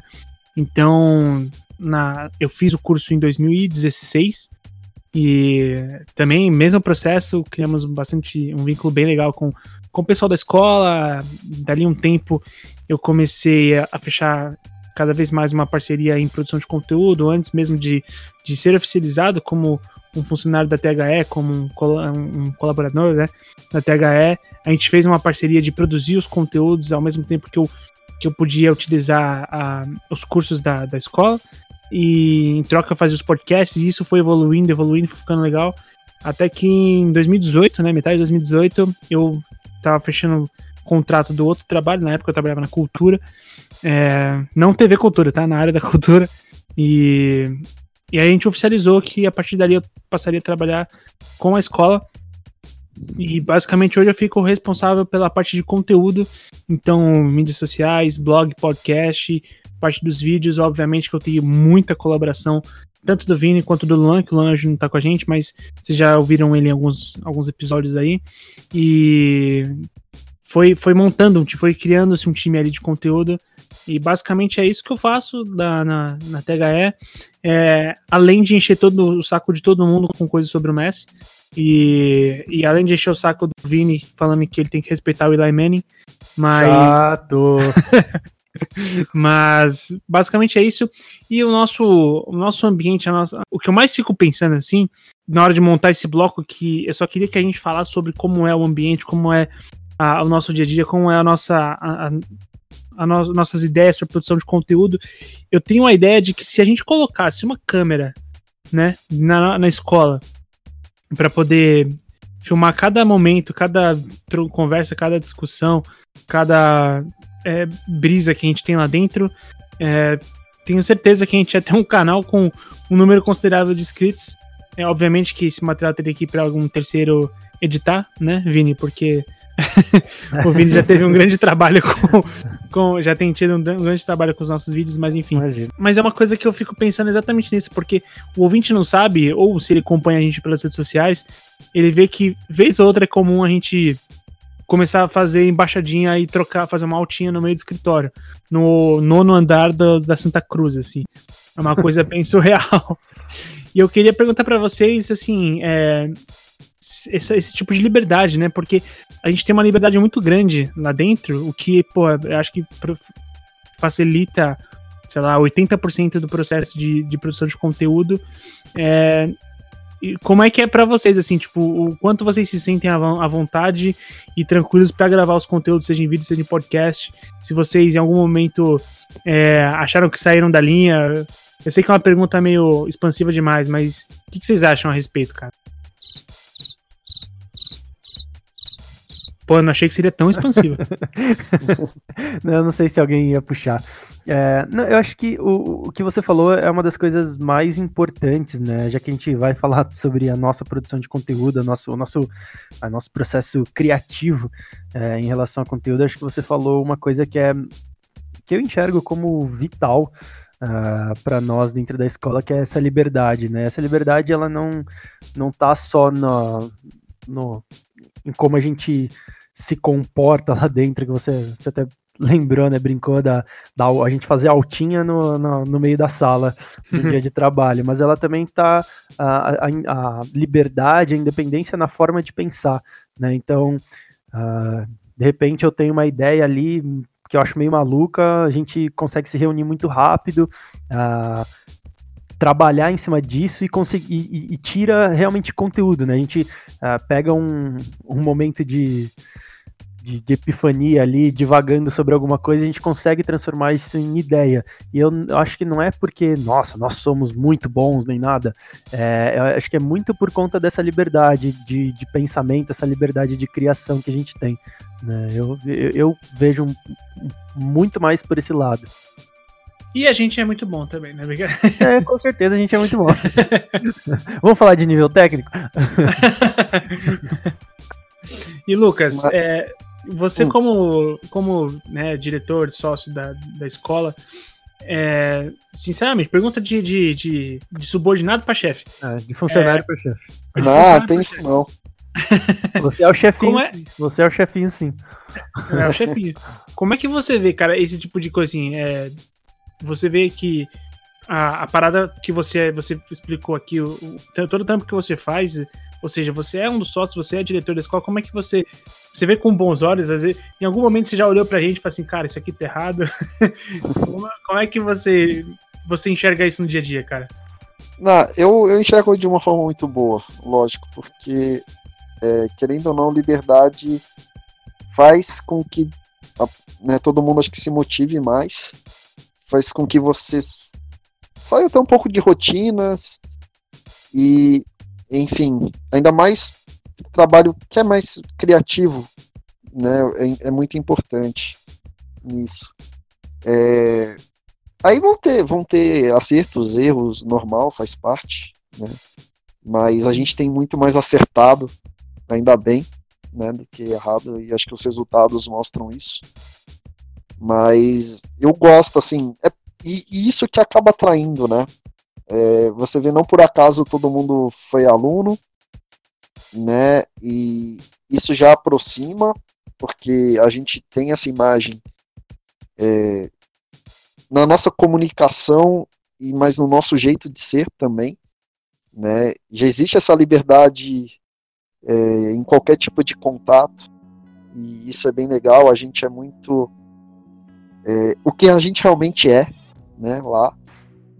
E, enfim, eu acho que só, assim, tem muito mais coisas boas, sabe? Eu, né, eu gosto muito do clima, eu acho que fica leve, né? As segundas-feiras ficam melhores, né? Eu, eu acho que segunda-feira tem que ser um dia bom, né? A gente não pode ter a síndrome do fantástico. E eu acho que a gente consegue encarar as coisas de uma forma bem legal com isso. E no caso né, de conteúdos, vai muito da, das discussões que a gente já tem, né? Acho que muitas são levadas né, para os conteúdos, isso é bacana. E já, já fica um, um, clima bom, já vem ideias, e é legal, acho que. E a gente vai evoluindo, né? Também com as coisas, a gente vai aprendendo é, com o que a gente vai fazendo. Né? A gente consegue bem assimilar e ver algo, se algo foi bom ou se algo, pô, isso aqui pode melhorar. Né? Eu acho que a gente, no ritmo de trabalho que a gente tem, né, no dia a dia, a gente já consegue assimilar né, o que, que dá certo, o que, que pode evoluir, né, de repente o que pode mudar. Né? Então é, eu acho muito bacana mesmo. Exatamente isso, porque às vezes a gente tem essas conversas é, até em dias que o podcast já rolou, assim, às vezes conversas pré-podcasts, conversas pós-podcast, tudo isso podia ser, se botar uma, uma lapelinha ali em cada um e um editor no final, velho, a gente vai ser uma máquina de produção de podcast. Agora. Não, com certeza. e... e... só para falar aqui da ideia do se tivesse câmera lá, muita coisa ia ser censurada também. Muito momento lá do escritório. É, sem dúvida. Antônio que eu diga. Eu, ah, eu, eu, contribuo, eu contribuo para censura, né? Assim, para censura, para conteúdo censurado, né? Porque nós somos extremamente democráticos e pró-democracia. É, eu, eu, eu, eu tenho, obviamente, uma. Eu fico menos tempo trabalhando com vocês no escritório, até porque eu sou um colaborador ocasional. Mas é, uma, é um clima delicioso, né? Uma palavra meio esquisita para usar, mas é um clima muito bom, muito legal. É um clima que estimula, eu acho, o, a produção de conteúdo descontraído, sabe? Porque o clima é descontraído, então a, a coisa flui naturalmente. Eu acho que isso, isso ajuda. Né? Tá de saco cheio, pega a bola, dá uma bola na cabeça do Lucas, sei lá, quebra, o- quebra o computador do Henrique, aquelas coisas lá de sempre, sabe? E aí no meio dessa zona toda vem uma puta ideia. E aí as coisas acontecem. Então acho que, que esse é um diferencial da escola, porque o clima representa o que, o que é a escola. E por vezes isso é, realmente quase acontece, tá, gente? De o computador quase quebrar com a bolada. Isso de fato acontece. Ao mesmo tempo que, assim, essas embaixadinhas, pra quem, não- pra quem acha que é simplesmente uma- é um, é um antro da zoeira, não é. Muitas vezes é. Muitas ideias, muitos brainstorms que a gente faz é em meio embaixadinhas. Então, até ela tem um, um fundamento, assim, sabe? É, eu, eu, eu, eu ouso dizer que a gente, quando a gente, sempre que a gente começa a fazer embaixadinha, a gente tá conversando sobre projetos. É muito doido isso, porque a gente fica trocando bola É. e trocando ideia. Ah, vai, moleque. Pô, tá aí um. Tive uma ideia agora pra canal de vídeo, hein? Ideias, ideias trocadas entre embaixadinhas. Pode crer. Eu achei que ia ser podcast embaixadinha. Caralho, imagina a é qualidade difícil. desse áudio. você é embaçado. Não, mas, pô, já pensou a gente falando com o Flávio Augusto enquanto a gente troca embaixadinha com ele? Ó, Ia ser massa. e aí, é, o que é doido, porque assim, o que, que vocês pensam a respeito disso? Porque é, a gente trabalha, a gente tem um ambiente tão descontraído assim, ao mesmo tempo que a gente tem um compromisso. Por falar tanto de mercado, é, a gente tem muitas vezes uma linguagem um pouco mais corporativa, não vou dizer corporativa, não sei se é a palavra certa, mas um pouco mais técnica, né? E a gente acaba assumindo esse papel, né? Somos uma escola que, que muitas vezes aborda negócios, gestão, marketing, enfim. E a gente, por vezes, acaba abrindo mão de, de algumas brincadeiras, de, de, de algum, algumas vontades próprias do que a gente gostaria de falar, né? Eu já falei isso no bloco anterior, mas eu queria comentar com vocês, porque, é, por exemplo, eu adoraria fazer um, um dia um conteúdo sobre, sei lá, sobre games, né? A gente fazer um conteúdo específico sobre é, sobre o consumo de games mais voltado pro, pro entretenimento do que pela informação, né? É, como, como vocês enxergam isso, essa relação? Porque a gente abre mão de falar muita coisa para abordar sempre a, a- Não sempre, né? Mas quase que exclusivamente questão, questões de mercado, né? Como é que vocês veem isso?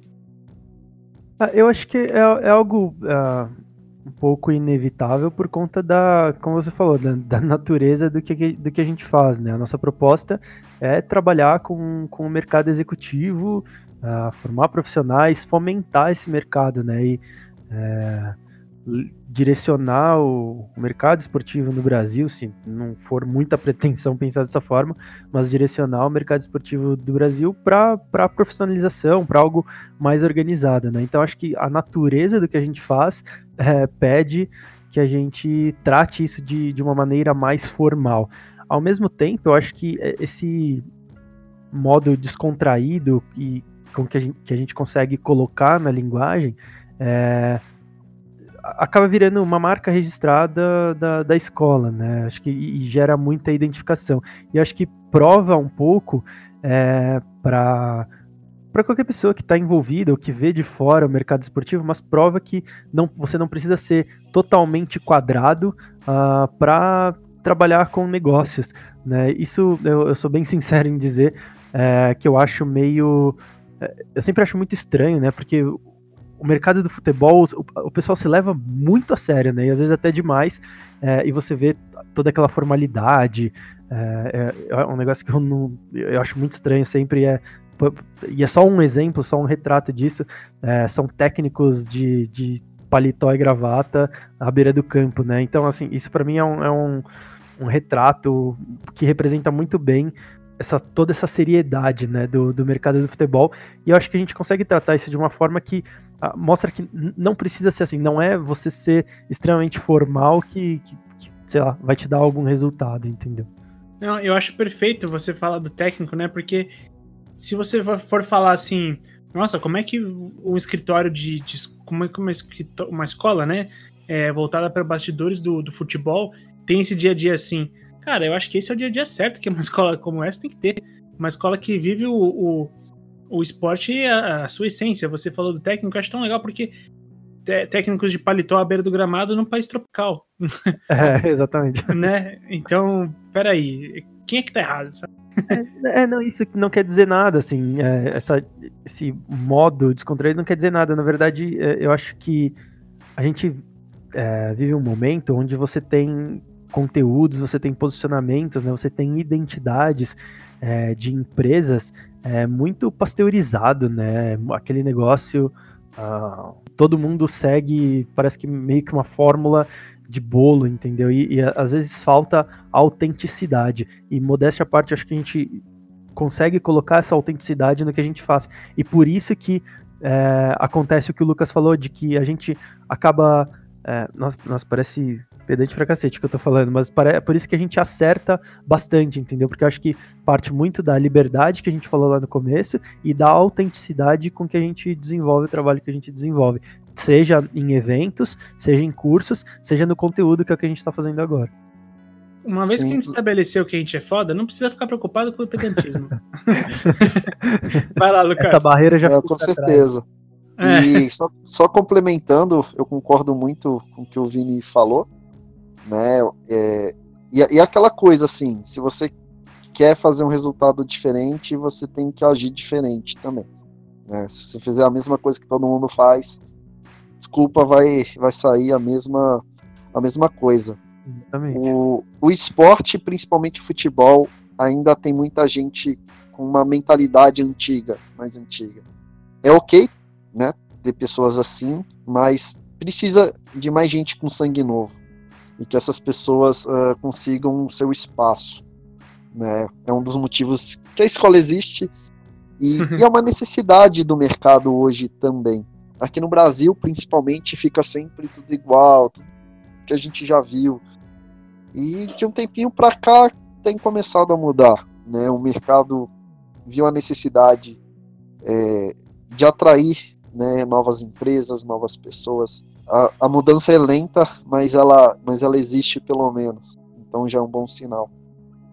E Isso. o que a gente faz, né, assim, dessa liberdade junto com, com o mercado é que, querendo ou não, a gente consegue entregar né, bons resultados, a gente entrega uh, o produto muito com a nossa cara.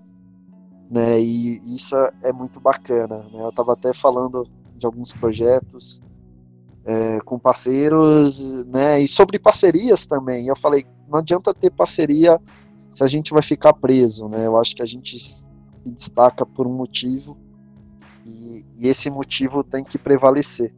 Senão a gente não vai ser a gente mesmo, a gente vai entregar algo que não é a nossa cara. Eu acho que a gente se preocupa muito com isso também.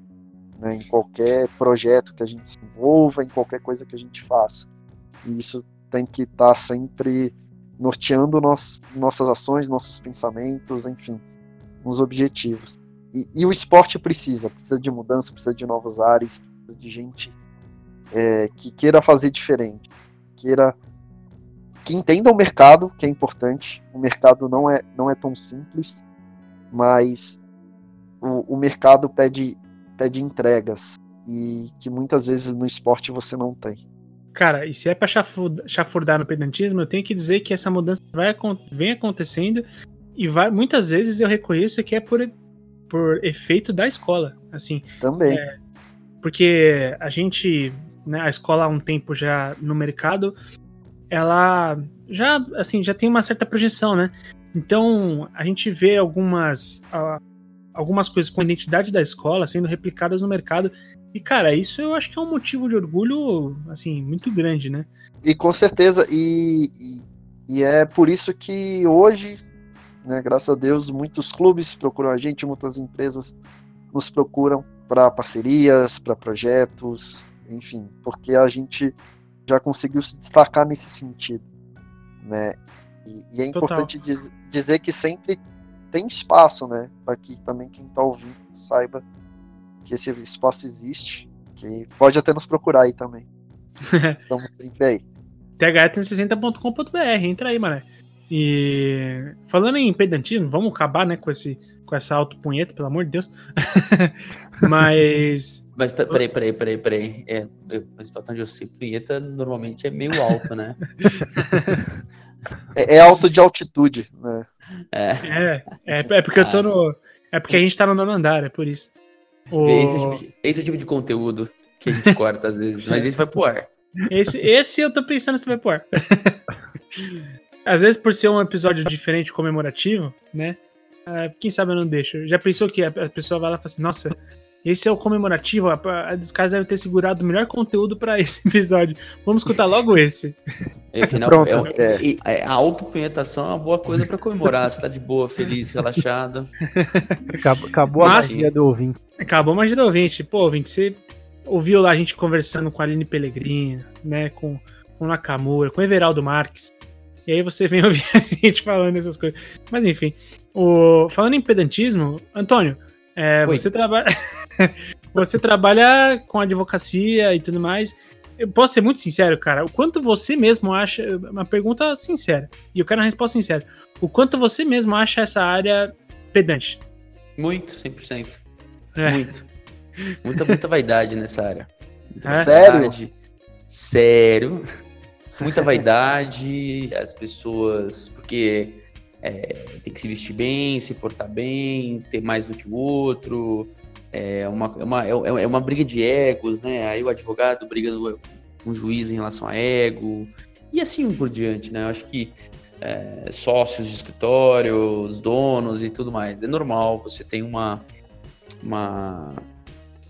Uma egolatria ali, uma coisa incrivelmente pesada, um pedantismo, porque trabalha com a linguagem informal, sabe? Parece que, que, que se coloca acima dos outros por conta disso também. É, mexer com a lei, aquelas coisas todas, né? Que o advogado adora. Cara, eu Falar quero. E, e, e fala, né? Gosta de falar, gosta de falar, gosta de falar, gosta de falar. E eu não sei, é muito complicado, né? Porque é tão superficial, né? Tão bobo, sabe? É uma coisa que você olha e fala, cara, pra quê, né? É, então, porque assim, eu, eu fico pensando, né? É, é um, e é um conhecimento para tão poucos, né?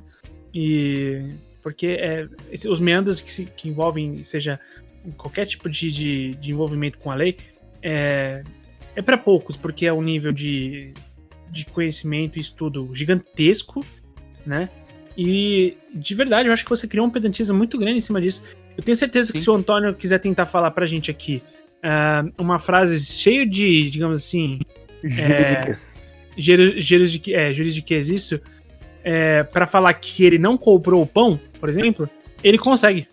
Sim, dá, daria, cara. pra- dá, então, aí que tá, esse é outro problema, né? É, o advogado ele acha que linguagens sinônimos, para parecer uma coisa meio técnica, meio rebuscada, é o melhor. E no fundo, hoje, aliás, se você conversar com juízes e outras, outros operadores do direito ali, promotores e tudo mais, eles não querem isso. Eles querem Uhum. uma linguagem simples. Quando você vai ler um livro, você quer que, que a coisa flua, né? Senão, é, você não quer pegar um livro com, com um jargão técnico o tempo inteiro, senão você vai pirar. E uma pessoa que às vezes tem 10 mil processos para dar conta, sei lá, não tem como, não quer, não quer. E, e assim, advogado, uma vez eu, eu tava vendo uma, uma, umas professoras que- falando a respeito disso, ela falou, olha, uma das piores raças que escreve na vida, de escrever mal mesmo, é advogado. Porque usa, usa forma errada, usa palavra errada, expressão errada, porque mas acha que tá bonito, né? Acho que tá correto. Ele não tá tá. mergulhado naquele mundo, né, de juridiquês. Lógico, isso, exatamente. Então, assim, sim, o meu, o meu é pedante pra caramba. Não me encaixo nesse pedantismo, assim, nesse, nesse, nessa briga de ego. Eu acabo sendo um pouco diferente, né? Peixe fora d'água. É, então, e, e às vezes assim, é, é muito louco isso, porque é, eu consigo enxergar meio que esse, esse alívio, né? Quando a gente. Essa, essa extra, extravasar, não sei se talvez seja o melhor termo, né? Parece uma coisa muito maior do que é. Mas essa, esse exercício de poder ter um pouco mais de tranquilidade de falar do que se gosta. Porque assim, a gente na produção de conteúdo é, é muito surreal, porque talvez vai parecer que eu tô batendo sempre na mesma tecla, mas a gente tá sempre falando sobre isso e quando a gente vai produzir um conteúdo em vídeo, qualquer coisa, é, fica até difícil pra gente fazer seleção do que, que vai pro ar, porque pra gente é tudo interessante, né, Vini? É, tem muita coisa que a gente vê na hora que a gente vai selecionar o que, que vai pro ar e o que, que não vai, é tudo interessante, a gente fica até com receio de abrir mão das coisas, né? Sim, é, é, ex- exatamente. Te- precisa desse, esse filtro, desse balanço para que é, a, a gente falou. agora, agora eu sinceramente não vou me lembrar em qual dos blocos, mas a gente falou sobre isso, né? Sobre também entender o que que seu seu público, vai, é, a pessoa que te consome, o que, que ela, uh, que, que é interessante para ela, né? Pensando no, no papel que você cumpre enquanto uma empresa, no, no nosso caso, uh, o que, que faz sentido para que seu público, uh, para que você atenda às expectativas dele. Sim. Porque se você for pensar bem, pelo menos assim, aí eu vou contar um pouco do bastidor dos meus, é, do meu conceito de produção de conteúdo, que é o seguinte: se a gente pegar, vamos pegar o podcast, certo? O podcast ele, a gente tem alguns blocos, que é, é a gente tem alguns alguns programas, alguns modelos de programas. A gente tem um Fala Muito, que é o que você está ouvindo agora, ouvinte, que é onde a gente tem a nossa liberdade para sentar e conversar sobre alguma coisa do mercado do, do esporte. É, então, sei lá, a gente já falou aqui tanto da, da de implantar o VAR, até falar sobre que, que é bombado pra caramba, né? A gente já falou sobre o, coisas que o Neymar fez de certo de errado, que também é outra coisa bombada pra caramba. Ao mesmo tempo que a gente vai falar sobre como a Eredivisie estava tentando evoluir. E essa já não é tão bombada, né? Vamos ser sinceros, a galera não tá ávida para ouvir falar sobre a Eredivisie. É. Mas é, são todos links que a gente tem de mercado, porque para mostrar, tipo, poxa, olha o que você pode fazer, olha o que, se você for por esse lado, isso não vai dar certo, né?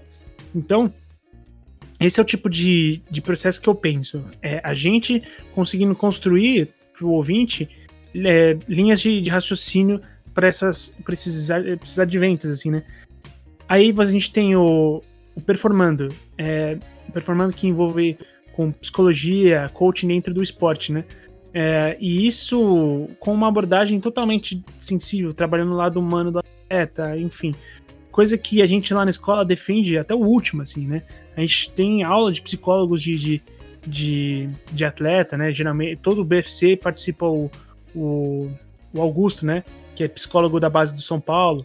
Então, cara, é, são coisas que assim conversam completamente com a estrutura e o que a gente acredita ser de, de mercado do esporte. A gente tem o. Vocês já pararam pra pensar por que, que a gente faz o TH Show? Além da zoeira, obviamente? Pra divulgar oh, o nome da escola? Também. Mas não. Mas o TH Show traz muita curiosidade, né? Traz acho que umas coisas bem que não, não se fala de de memória, né? De... Exatamente. E, e, e, o, e a dinâmica é bem legal também. Exato. Como é que você vai passar informações completamente é, que, que são. Como é que eu posso dizer? Que são. Sterling. Sterling, exato. Como é que a gente. como é que você passa a informação que uh, teve só um cara em toda a Premier League que fez gol nascido antes dos anos 60? Sabe? Tipo, que fez um hat-trick, quer dizer. É, como é que você passa essa informação sem que ela seja jogada, sem que ela seja simplesmente tipo qualquer coisa? Bom, faz um game show, faz as pessoas quererem saber se é isso, se não é, entendeu? Basicamente é isso. Quantas, quantas é, hoje em dia, né? Quantas estatísticas que a gente vê nas transmissões dos jogos que você fala, nossa, como é que alguém pensou em criar esse dado? Ou você pensou, cara, que dado curioso, ou nossa, que dado, que dado nada a ver. Bom, todos esses três quesitos você tem no TH Show. Só que eles são. Pensei em transmitir eles da forma mais. É, como é que eu posso dizer? Mais dinâmica, né? Para quem nos ouve. E, enfim, ao mesmo tempo que trabalha com a memória do esporte. Então, isso que o Vini falou, e eu fiz um, um puta no monólogo do caralho, perdão pelo, pelo vacilo, mas isso que o Vini falou de saber, de identificar o nosso, o nosso ouvinte, no final eu acho que o nosso ouvinte ele quer a informação. Ele não vai buscar o entretenimento. Não somos grandes piadistas, né? Somos, a gente tem brinca com humor e tudo mais, mas no final das contas ele quer a informação. E eu acho que é por isso que nosso, o nosso time ele vai ficando tão legal. Porque o Lucas e o Antônio são fontes de informação incríveis, de, de modalidades, é, enquanto que o Vini e o Luan também são de outras modalidades de esporte, entendeu? E eu sou um cara que eu, eu, como eu gosto de perguntar, talvez funcionou como host, né? Vocês enxergam que é por aí? É, eu, eu, eu, enxergo exatamente por aí, e uma coisa que eu, que eu queria adicionar é, é que, assim, a, às vezes fazer conteúdo parece um negócio muito simples, né? E não é, tipo, não, não é, é, simplesmente você criar um conteúdo, dar uma informação e falar, ó, oh, consome aí. Uh, isso tudo que você falou, é, para mim, se resume em embalar bem esse produto, né? Você ah, cara, eu vou usar um exemplo que todo mundo usa, já ficou até chato, mas assim, quando você compra um iPhone, você não compra simplesmente o celular, né? Você compra toda a experiência, blá blá blá, de abrir a caixa, que é toda aquela coisa que a gente já cansou de ouvir de um monte de cara que fala de marketing. É, então, mas você compra isso, você compra a, a forma como o conteúdo vem para você, né? Então, isso é extremamente importante na hora que você vai trabalhar um conteúdo. Exato. Eu acho por aí mesmo, é, e, e tem que ter essas dinâmicas diferentes, além de tudo. Né? Como você falou, a gente tem programas né, já diferentes no podcast. Pega temas, né, como você falou, psicologia, aí você vai falar de memória, né, do, do esporte, você vai falar é, de assunto que não estão na grande mídia, não são mainstream. É, né, tem, vai, vai falar do Neymar, mas a gente vai falar às vezes de um jogador que mal aparece. Aí, tipo Anselmo Vaz, né? Anselmo Vaz. Né? Esse apare... mal aparece. Mal então. apareceu, apareceu muito pouco. Mal aparece. Mas eu tenho Mal certeza que ele já aparece. jogou no Apoel. Ele foi o melhor jogador, ídolo histórico do Apoel. Não, porque, pô, se O o. uso brasileiro Anselmo Vaz. Craque! As quatro Na, linhas. aquela dali é porque eu me recuso de Samir ser ídolo da Udinese. Por mais que os torcedores da Udinese possam pensar isso. Foi convocado, hein? É, então. Não é falando, não, vocês estão errados. mas. Não, mas é, é, é bem legal isso, assim, porque você vê que o esporte ele traz muitos temas. Ele vai além dos campos, de quadras, piscinas, e ele, ele mexe muito com as pessoas. Ele é um espelho, né? Que é a sociedade, isso a gente também fala, né? Ele é um espelho do que as pessoas acreditam, do que elas enxergam as coisas. É, e a gente também se espelha muito no esporte, né? A gente busca muita inspiração do esporte. E, ah, e é incrível, assim, eu acho que não à toa é uma coisa que, né, você vê um conteúdo na mídia todo dia, a gente, como escola, produz conteúdo também praticamente todo dia, porque tem muita história, tem muita coisa para se contar, você tem muitas visões, você tem é, muita emoção, você tem, você tem de tudo, né, eu acho que e por isso que as pessoas são apaixonadas é, por algum esporte, por um ou mais, né? E você trazer essa diversidade também é precisa, né? Porque a gente adora futebol, mas a gente também adora basquete, tênis, enfim, outros esportes é, tem aí e que às vezes não tem né, tanto espaço, que as pessoas falam um pouco, mas que tem as mesmas histórias que são brilhantes, que são emocionantes. Claro, a gente teve hoje a do, a do prêmio, né? A história do Nicolas e a mãe dele discursando no prêmio da FIFA The Best. Sim. Cara, foi um negócio surreal de bonito, assim. Foi é, algo bem emocionante. Poucas coisas me, chegam a me emocionar, assim. E essa foi uma coisa que, pô, é, é, é muito difícil você ver aquela cena e não. não foi que até eu tu- tuitei pro, pelo perfil da escola depois, assim, tipo, cara, agora já nem importa mais quem vai ser o melhor do mundo. Tipo, essa cena foi. Foi a Exato. cena do evento, sabe? Tipo, foi, foi bem linda, assim, de se ver. É, e aí eu vou me contradizer um pouco, é, mas nesse ponto fica fácil produzir conteúdo, né? Porque, diferentemente, é, o esporte é uma das poucas coisas que te proporciona esse tipo de, de momento, né? Exato, é, é- é do- isso é verdade. Porque. Eu entendo o que você tá falando, porque é difícil produzir o conteúdo na- nos processos, né? Podcast. Podcast, cara, não é um negócio fácil de você fazer. Leva tempo. O Vidani falou isso mais cedo com a gente. É, é edição, é isso, é, é conseguir juntar quatro negros aqui pra conseguir gravar, enfim. Não é das coisas mais fáceis, mas quando você tem uma, uma mulher contando a história dela e do filho na frente do- de, de toda aquela plateia, enfim, é, é- esse é o tipo de coisa que é por isso que a gente é tão apaixonado e por isso que tem tantas coisas envolvendo o esporte em questão de conteúdo, porque histórias como essa aparecem e com certa frequência, né? Então, a- os processos são difíceis, ao mesmo tempo que as pautas elas surgem o tempo todo. Sim, e o legal é Exatamente. quando o, o torcedor também ele ganha o espaço dele. Né? Você vê que vai além, né? Não é só o atleta que tem a Sim. história de superação. né? Você pega torcedores que também se superam é, com suas dificuldades, né? Nos desafios pela vida e tá lá para aquele momento, né? Para sentir a emoção do estádio, para sentir o jogo, é, para viver aqueles 90 minutos, no caso, para o menino lá são únicos, né? Sim. Vocês viram aquela história do, do torcedor do Valência? Que com 50 e poucos anos perdeu a visão? Hum. E não vi. Ah, eu, vi. eu acho que eu é, vi. Aí ele morreu com 101, acho. Ele já morreu com uma escala centenária. E ele morreu em 2016. E agora, no final do. No, no, no final da temporada agora, 2018, eu acho. Ele ganhou uma estátua dele sentado no lugar em que ele sentava, que ele tinha o, a, o ingresso anual, né? E ele Puta. continua vendo os jogos, mesmo cego. Pô, é, isso é muito doido, muito doido. Mesmo depois de ter passado por outra vida, né? É... Sim, ter, ter visto, de repente ele perdeu a visão, mas nunca abandonou a o paixão clube. Pelo, pelo clube.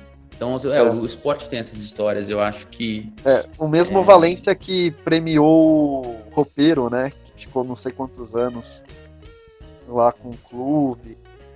Sim, tudo sim. mais. Né? Teve uma homenagem também na temporada passada. É, eu acho que o, o bacana do, do esporte são essas histórias também, né? Porque ele é, ele é mais do que um jogo. A gente, a gente acha que o esporte é só um jogo, e ele é mais do que um jogo. E eu acho que a gente tenta, aqui na produção de conteúdo, trazer um pouco disso, né, dessa informação que foge só do aspecto do jogo. Acho que a gente conversou isso né, no, nos primeiros blocos aqui do, do, do especial, né, de da gente ter achado talvez um espaço, uma, uma, ter, ter uma, é, ser uma voz diferente daquilo que se faz normalmente. Então, assim, eu acho que, que essa é uma parte, um diferencial da gente que acaba sendo reconhecido, né? E, e é prazeroso de fazer. É, não, total. E assim, é, a gente falou né, no, no, bloco com o Vidani a respeito das superficialidades que a gente tem visto em relação ao, ao, ao tratamento com o esporte, assim, né? É... Podemos usar o exemplo da Gazeta hoje? hein? Bom, a gente já usou o exemplo do, do Casalbé, né? É. É, e para o ouvinte que, que né, se, se, pegou a história, acho que difícil, se você está escutando nosso podcast, com certeza você caiu no, no, na, na, corrente, no algoritmo que te passou a informação de que teve um, um programa da Gazeta que fez uma, um, uma avaliação de, do melhor elenco entre Flamengo e Liverpool. Né? É, momento esse em que colocaram Gabigol acima de Firmino, né? Colocaram. Desculpa, puta que pariu, viu? Que isso é absurdo. colocaram o William Arão acima de Fabinho. O Fabinho botou o Messi no bolso, meu amigo, em Enfield. Só isso.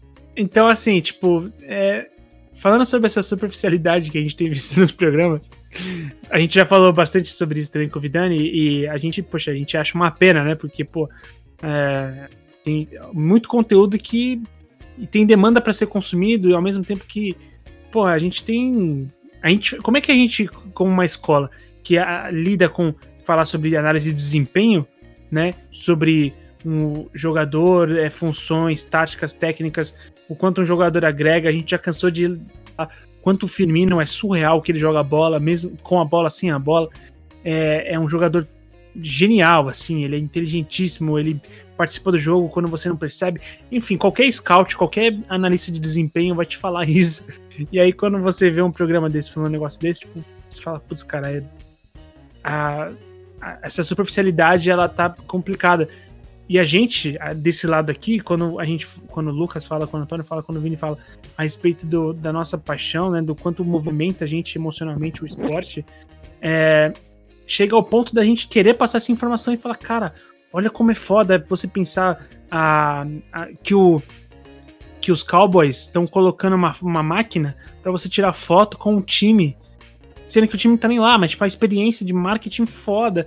Enfim, é, porque é isso que movimenta a gente. E se você trazer alguma coisa para cá, vão falar: é, estão americanizando o Brasil, estão querendo importar é, a cultura alheia e não sei o que. Tipo, cara, é, pelo amor de Deus, é assim, tem outros, tem outros pontos pra gente falar a respeito, né? Então, no final, que eu acho que esse amor se traduz por uma informação e um apreço, assim, do tipo, cara, A gente não quer te entregar superficialidades, a gente não quer te entregar é, Gabigol melhor que o, que o, que o Firmino pra gente virar trending topic, sabe? A gente quer te passar uma parada real, uma, uma parada que, que atual e que vai te ajudar de fato, né? É, eu, Mas pelo menos, mas enxergo só dessa uma forma. dúvida.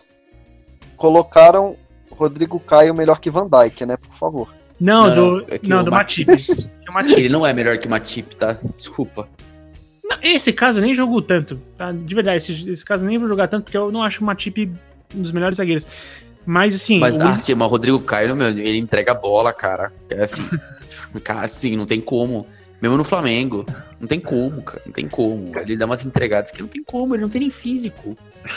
Cara, eu sei Cara, que ele mas tá fazendo um exercício. O Matip tem eu- 7km de altura, o Rodrigo Caio tem 12 centímetros, cara. Não dá. Eu, eu- eu sei que a gente tá fazendo um exercício aqui de refletir sobre conteúdo e tudo mais, mas é surreal a gente ainda cogitar, entender o que esses caras estão querendo dizer. Não faz sentido, os caras tão, tão, tão drogados. Desculpa, galera da Gazeta, mas vocês estão usando narcóticos pesados como diria o Vidani, desculpa a instituição Gaveta, né? É, Ga- Gazeta, quer dizer. Gazeta. Gaveta é um E veja, editor. É, e veja, não quer dizer que num jogo esporádico, o Flamengo não possa derrotar o Liverpool. São Paulo fez isso tomando um massacre. Sim. O Inter fez isso tomando sufoco. O Corinthians fez isso num jogo super equilibrado contra um Chelsea com um técnico interino. E foi Sim. só. E um, né? e um, Assim, e um Chelsea sem Drogba, né? Que é um- sem assim- Drogba, quebrados, Chelsea sim, Chelsea em frangalhos. Se pegasse o Bayern de Munique, por exemplo, com certeza teria perdido aquele jogo. Né? Porque o Bayern... teria É, teria tido muito mais dificuldade. Né? A gente Não, o Bayern seria bicampeão da Europa. ganhar. Né? O Bayern seria bicampeão da Europa, porque teria derrotado o Chelsea na lógica e teria ganhado no ano seguinte, como ganhou. Infelizmente. E, e eu, te, eu acho que teria dado Bayern nos dois anos, é, porque o Bayern é um time, era um time muito superior ao do Chelsea. né? O Chelsea chegou Sim. na bacia das almas, estilo galo do Cuca, sabe? Ganhando nos pênaltis, atropelando todo mundo, aos trancos e barrancos. E, e esse é o problema, né? É, é você pegar exceção e transformar isso em regra. Ou, ou, ou, quer- ou querer pegar um jogo de exceção, uma exceção fora da curva e falar assim, não, de fato, somos superiores. Olha os jogos que a gente fez. Olha os, olha os títulos que a gente ganhou nos mundiais de clube, que isso é uma grande fa- falsidade, uma grande uma palhaçada, né? É, se você colocar aqui, repetir aquele jogo 10 vezes, vão tomar 9 gols, 9 derrotas. É, no máximo, talvez arrancar um empate.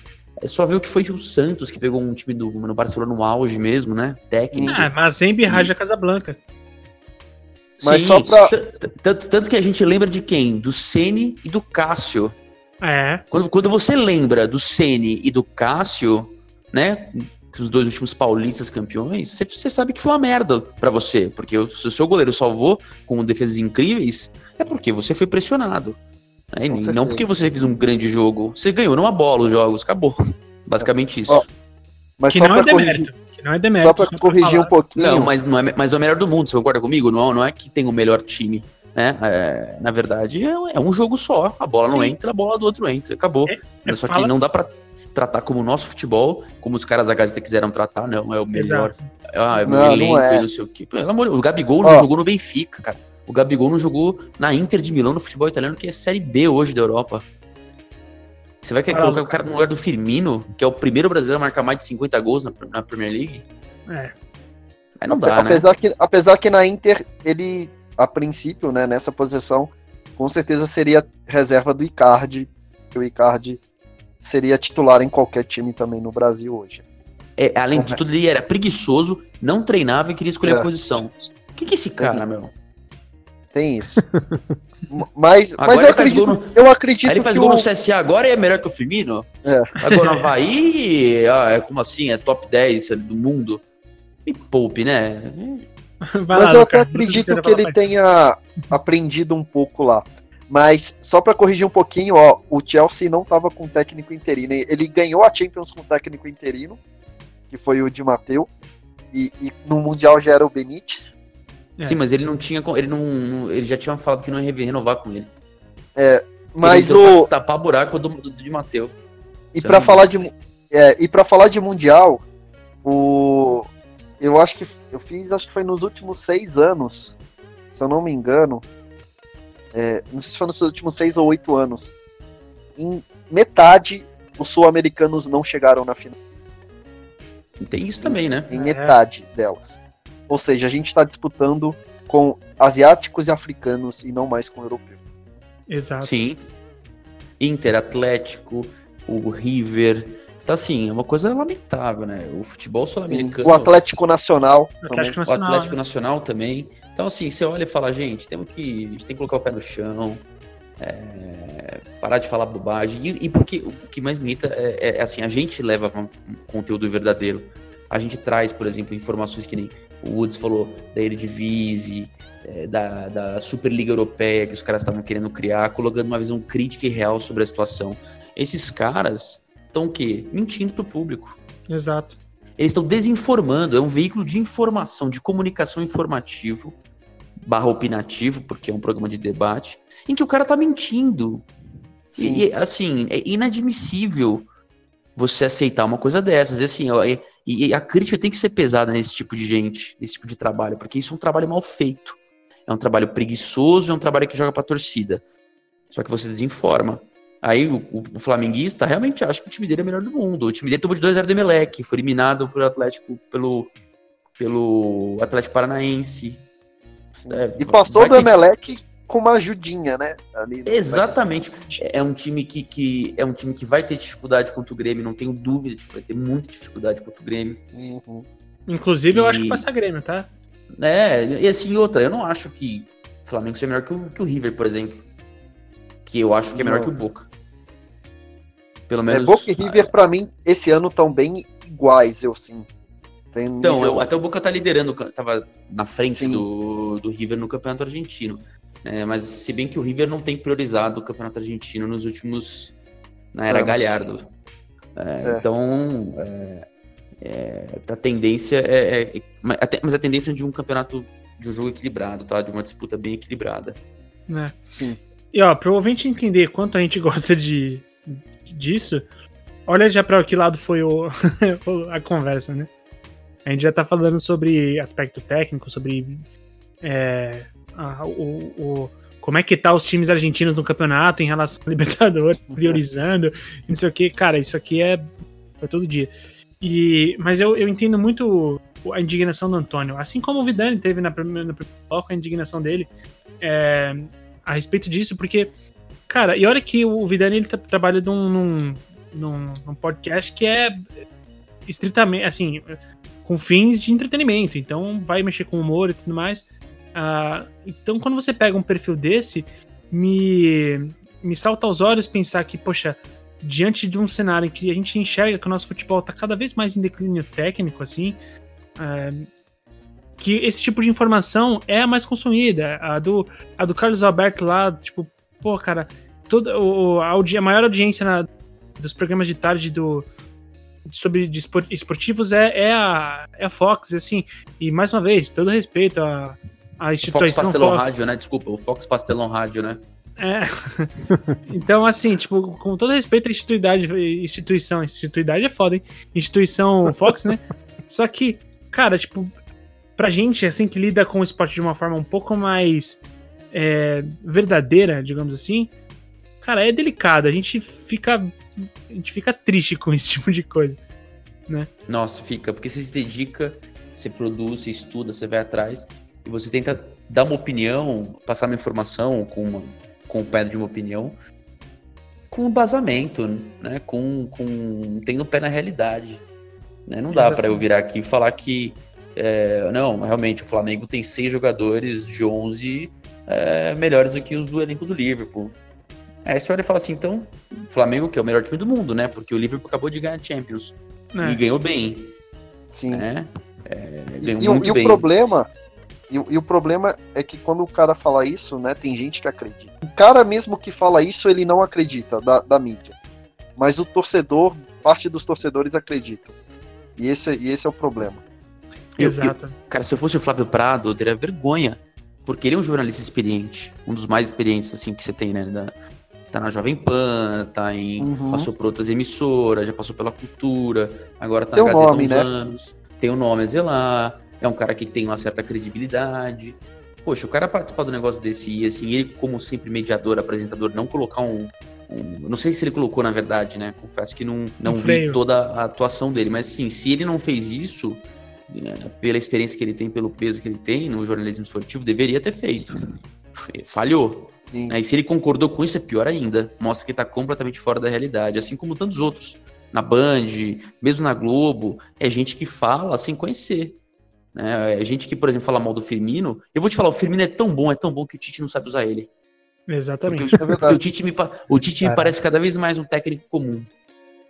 Em comparação com o que se pratica no futebol mundial. Ele não sabe usar o Firmino. O, o Klopp falou, o Salah e o Mané tem momentos espetaculares. Ele falou assim, o Firmino é sempre espetacular. Todo jogo ele, ele, ele tira alguma coisa da cartola. Ele falou, não, pode não aparecer fazendo gol sempre, mas ele abre espaço, ele dá passes, ele, ele, ele, ele tem uma movimentação que, que faz os outros melhorarem em campo, né? E você não sabe, a gente não sabe usar um cara desse na seleção. Então, assim, é, de novo, a gente tá colocando Pudo pra pilotar Boeing, velho. Aí não dá, né? Gostei dessa expressão. Mas é. E basicamente com esse tipo de conceito que a escola foi criada, se você trocar essa ideia com o Molina, com o Murilo, que é, começaram a ideia é, pouco depois vinha o Lucas como sócio. Se você pegar toda a trajetória da escola, você vai pegar que esse é o. Esse é é o- é o intuito, assim, né? É trazer uma, uma visão diferente de, de evolução, né? Pro, pro, pro esporte, pra abordagem, especialmente futebol. A gente acaba se resumindo ao futebol, mas a escola se envolve com várias outras coisas. A gente se envolve muito com basquete também. Ah, a gente já assim, a gente já abordou muitas vezes. A gente tem cursos para falar de ligas americanas, e enfim. É, então é uma coisa que que é, é, é- é meio que a essência, assim, né? Então quando a gente vai fazer essa produção de conteúdo, a gente não tem como não levar isso em consideração. E uma coisa que o Simonetti lá atrás falou para mim, né, que eu, eu participo vez ou outra do Imigrantes, e ele falou para mim que chegou um momento do podcast que ele não tava é, lá tão, tão empolgado e ele falou, pelo menos estímulo, né, para manter o projeto do Imigrantes em pé, é que pelo menos cada episódio ele ia aprender alguma parada, assim, né? E cada episódio ele ia aprender uma parada nova. E é uma coisa que, assim, tenho certeza que se o ouvinte acompanha a gente, isso acontece com ele. A cada episódio que a gente produz, eu tenho certeza que ele aprende uma nova parada. Assim como eu aprendo uma nova parada, com certeza. Porque, mais uma vez, eu não sou dos caras que. Que, que vai saber falar sobre, sobre Fórmula Fórmula 1 como o Antônio e o Lucas, né? É, dá pra esses dois aí ter o Fórmula 1 cast, se eles quiserem. Bora, vamos fazer então. Bora, bora. Se, você- se vocês editarem, demorou. Porra, aí não, isso me fode, né? Mas tudo bem, velho. Ó, Ô, Henrique, mas você falou também, né, de outros esportes, né, de aberturas. E é legal que até hoje eu tive no NBB e, e eu vou falar, eles têm um dos melhores produtos do esporte brasileiro hoje. Melhor É que o futebol. Muito, muito acima. E, e eu falo, né, sempre com as pessoas, fica para os ouvintes também, observem outros esportes, como eles trabalham o dia de jogo, transmissões, é, até essa questão de comentários que a gente tem, tem visto, né, tá, tá discutindo agora. É, é impressionante como até isso o futebol vai perdendo. O NBB como produto é muito, ele não tem a mesma audiência, óbvio, mas como produto tá muito superior assim ao, ao nosso futebol. É, exatamente. O futebol ele vai praticar números e volumes maiores pra, pela, pela sua popularidade, né? Exato. Quase, quase que unicamente por isso. Exatamente, enquanto os outros têm que batalhar muito para conseguir um público maior, né? Assim, é uma, é uma luta muito mais árdua, mas tem alguns que fazem um trabalho bem bacana, o surf tem evoluído, o vôlei, entre outros também. Sim. É, alguém ia falar aí, era o, o Vini ou o Antônio? Não, não. eu, eu- não, não, eu ia falar só, né, que o, o. É que eu lembrei agora nessa história de informação. O nosso amigo Sormani falou, né, que o Alisson era um goleiro mediano e tal. Eu tava vendo aqui, né? O cara ganhou a Champions League, ganhou a Copa América, ganhou a Supercopa do, da UEFA, ganhou a Premier League, ganhou como melhor goleiro, ganhou a UEFA Champions League como melhor goleiro, ganhou é, prêmio de melhor goleiro do ano da UEFA, melhor goleiro do ano da FIFA e realmente, né, ele é um goleiro mediano, Ah, não, mas, Ó, o, mas o. Sormani sabe das coisas. sabe? Opa! Entendeu? Ó, É- ma- ma- mas a uma coisa é, que importa. o, o Adrian também tem pegado muito, hein? Agora. Nossa, contra tá o. Napoli, porra. Isso, mesmo Tem tomando. Tem pegado bem. Vai ser a luta boa lá. Ô, Vini, você ia falar alguma coisa? Não, não, não, não. Bom, então eu vou pedir considerações finais aqui. Eu sei que é, o papo acabou ficando meio aleatório, mas no final das contas, pra mim isso funciona meio como, como que é a nossa, a- a- o nosso dia a dia mesmo, como a gente falou algumas vezes. E também um pouco pro, pro ouvinte entender ao longo desses 50 episódios de falar muito fora todos os outros, né? Que a gente atingiu a marca de 103 episódios, esse é o centésimo terceiro episódio do THCast. É uma marca de muito orgulho o, pra gente que produz podcast. É, falei nos outros, nos outros episódios, na- nos outros blocos, mas é, eu fico muito agradecido, especialmente pela escola, por acreditar no podcast, que eu era um cara que sempre comprei a, a ideia do, do conteúdo. E, puxa, a gente chegou, tá a caminho de fechar dois anos de podcast e mais de 100 publica- podcasts publicados. Então, isso é, pra mim é uma marca que não é simples e, e já deixo aqui meu, minhas considerações finais. É, vamos aí, a mais 50, falar muitos e a mais 100 podcasts no total. Então, vou pedir para que vocês deem as suas considerações sobre é, esses 50, po- falar muitos e sei lá, se vocês quiserem, talvez um, um momento que marcou, uma lembrança de que, que foi engraçada, foi divertida, ou enfim, ou foi triste. Anselmo Vaz. Alegria e tristeza ao mesmo tempo. Ah, essa, essa foi a melhor. Pro ouvinte que não pegou a referência, nosso primeiro THE Show, você tem lá o craque Anselmo Vaz. Escute esse programa. É, vale muito a pena. Esse vale. Sabe o que é pior? O Samir, menos conhecido que Anselmo Vaz, né, no grupo. Pois é. e agora o cara tá na seleção. É, Pra e- caralho de futebol. E os, e os pedantes aqui, né? Criando conteúdo, né? Pra escola e tal. É, meu amigo. Você vê, né? Foi um programa baseado na mentira. É um absurdo isso. É. Porque Anselmo Vaz é mais ídolo do que Samir. Pra Eu- nós, eu com vou- certeza é. Com certeza. Eu, eu amo Anselmo Vaz, cara. Eu, eu tenho uma camisa escrita Anselmo Vaz. Puta, a gente podia fazer a camiseta do Anselmo Oh, Vaz. ia ser da louco? Apoel. Nossa, se, se alguma marca de camiseta aí quiser fazer um, um melhor, a melhor ativação da história, vem falar com a gente. A gente precisa de algumas camisetas do Apoel com o nome Anselmo Vaz. Eu, eu, eu, eu não tenho um momento específico. Eu acho que tem vários momentos, né? Que são, por exemplo, esse momento do, do TH Show foi muito interessante, foi muito foda. É, do Anselmo Vaz. Que, quem ouvir vai dar risada, eu acho. Vai lembrar. É, eu acho que é, tem sido um aprendizado, né? Novo a cada dia. Fazer o podcast, melhorar, melhorar a cada dia, ter novas ideias, é, incluir novas, novos quadros, né? Como o TH Show, além do Fala Muito. E eu, é, com muito Anselmo Vaz. Eu acho que a ideia é continuar, é continuar produzindo conteúdo, focar também na parte de vídeo, que vai agregar muito, né, junto aí com, com, com podcast, com o site, com tudo. Eu acho que a escola tá cada vez criando mais conteúdo, a gente é parte disso, né? A gente, é, que nem você falou, né, Woods, é, 103 programas, não é fácil, são não sei quantos falar muito, então assim, é, é sempre é, é resistência, vontade, dedicação e vamos em frente, né? Continuar trabalhando firme e forte para melhorar cada vez mais. E tentar sempre sair de campo com a vitória, tá certo. Sempre com o Samu Vaz nas costas. Vamos galgar a vitória, né? o, cara, eu acho, é, eu compartilho muito do que vocês falaram. é, eu fico muito contente, né, com a marca que a gente chegou. Também não tenho um momento especial, mas fico contente com a marca que você chegou, apesar de 50 ser somente um número, né? Tipo, você chegar a uma marca, é, o, o que importa mais do que chegar à marca é a forma como você chega, né? E eu acho que a gente chegou bem, a gente chegou com muita qualidade. É, eu fico contente com essa consistência toda e fico é, ansioso para os próximos 50 e os próximos 50. é, enfim, é isso. Fico muito contente da gente, de a gente ter chegado nesses. Como vocês falaram, né? 50 fala muito, mas já são mais de 100 ah, episódios de, de uma forma geral. E aí, eu- E é da hora porque o, o que o, o, o, que o Vini falou é, é, é muito, muito verdadeiro. Do tipo, não importa, é, assim, mais do que o número, importa como você chegou lá, né?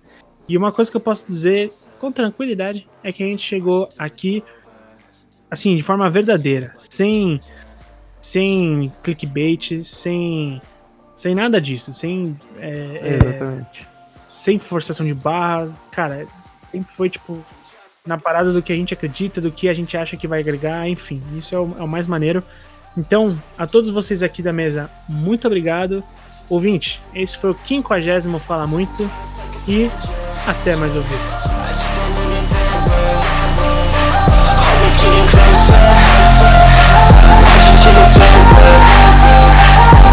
It's ridiculous, I'm spitting this meticulous and limitless While others out there spitting shit. Got hits up on the charts and it I see why other artists quit Cause people don't reward good shit. They love to hate but hate to live. Society you swing and miss And honestly I get it. Promise me you won't regret it. Wasting energy, forget it. Don't look back, go on and get it. Bite the bullet just a bit. Bite your tongue and don't say shit. Make your actions hard to miss. Be a legend, not a myth. Yeah. It's obnoxious that I'm conscious. Rapping honest as promise Try to harness. As an artist, stay modest. It's a long quest I will not quit till 10,000 people going off. When I drop this I gotta make it now. Swear to God I'm breaking out. Swear to God I'll take a bow. Stand the stage with the crowd Cause I got it figured out. I'm just honest and I'm loud. Saying modest but I'm proud. No I never had a doubt. Just like yeah. a soldier. I keep on moving forward. Always getting closer march until it's over. And just like a soldier I keep on moving forward. Always getting closer. I march until it's over. And just like a soldier I keep on moving forward. Always getting closer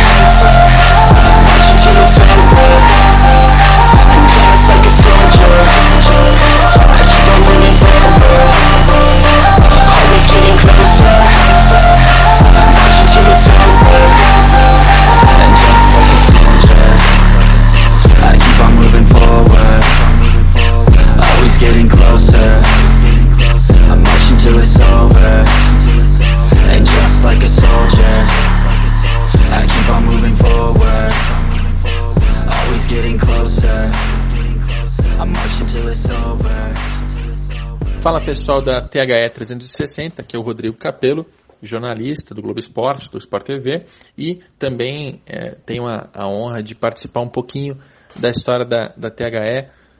Já dei algumas aulas aí no curso de, de business para futebol e pude mostrar gráficos, mostrar dados, falar um pouco sobre o desenvolvimento do nosso mercado, voltar lá atrás, até os primórdios, para mostrar como é que as receitas dos clubes avançaram ao longo do tempo, quais são os desafios em relação às despesas, dívidas, como a desigualdade financeira do nosso futebol tem aumentado recentemente, comparando também com dados estrangeiros, dados da Europa, e tenho sempre muito prazer em, em, em dar essa aula na, na THE, porque além da, da liberdade e das boas condições de trabalho que a gente tem, as turmas são muito boas, né? Ter 30, 40 pessoas na sala, todas interessadas naquele assunto, fazendo perguntas pertinentes, contribuindo com, com, com visões interessantes, com contrapontos. É, é, sempre muito enriquecedor participar dessa, dessa aula da, da THE 360, que como eu digo, eu não sou professor, não, né, não tenho a parte pedagógica, então não é nenhuma aula, é mais um, um grande bate-papo com uma com uma base ali de dados para a gente poder analisar nosso futebol. Enfim, obrigado e espero que a gente possa ainda repetir essa aula muitas vezes. Parabéns pelos mais de 100 episódios do podcast. Podcast pode parecer uma mídia fácil de fazer, né? Não basta sentar alguém e falar alguma coisa, mas quando você vai fazer de fato para você construir a história, passar informação, para que aquilo seja ao mesmo tempo informativo e também divertido, não é nada fácil. Então, parabéns a THE 360. E essa é a minha única dúvida nessa história: é THE ou é D360? Nunca aprendi a falar o nome da escola. Aqui é a Rosana, jogadora de futebol, atuando mais de 17 anos pela seleção brasileira. E eu estou passando para parabenizar a Escola THE 360 pelos podcasts, mais de 100 até agora. com conteúdo sempre muito interessante, diversificado e divertido.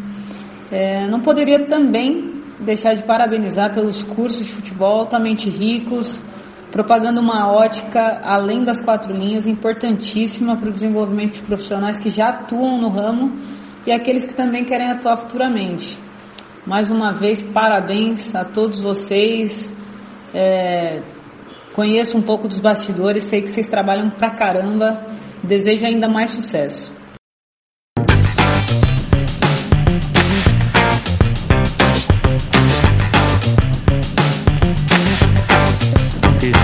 Podcast foi produzido por THE 360.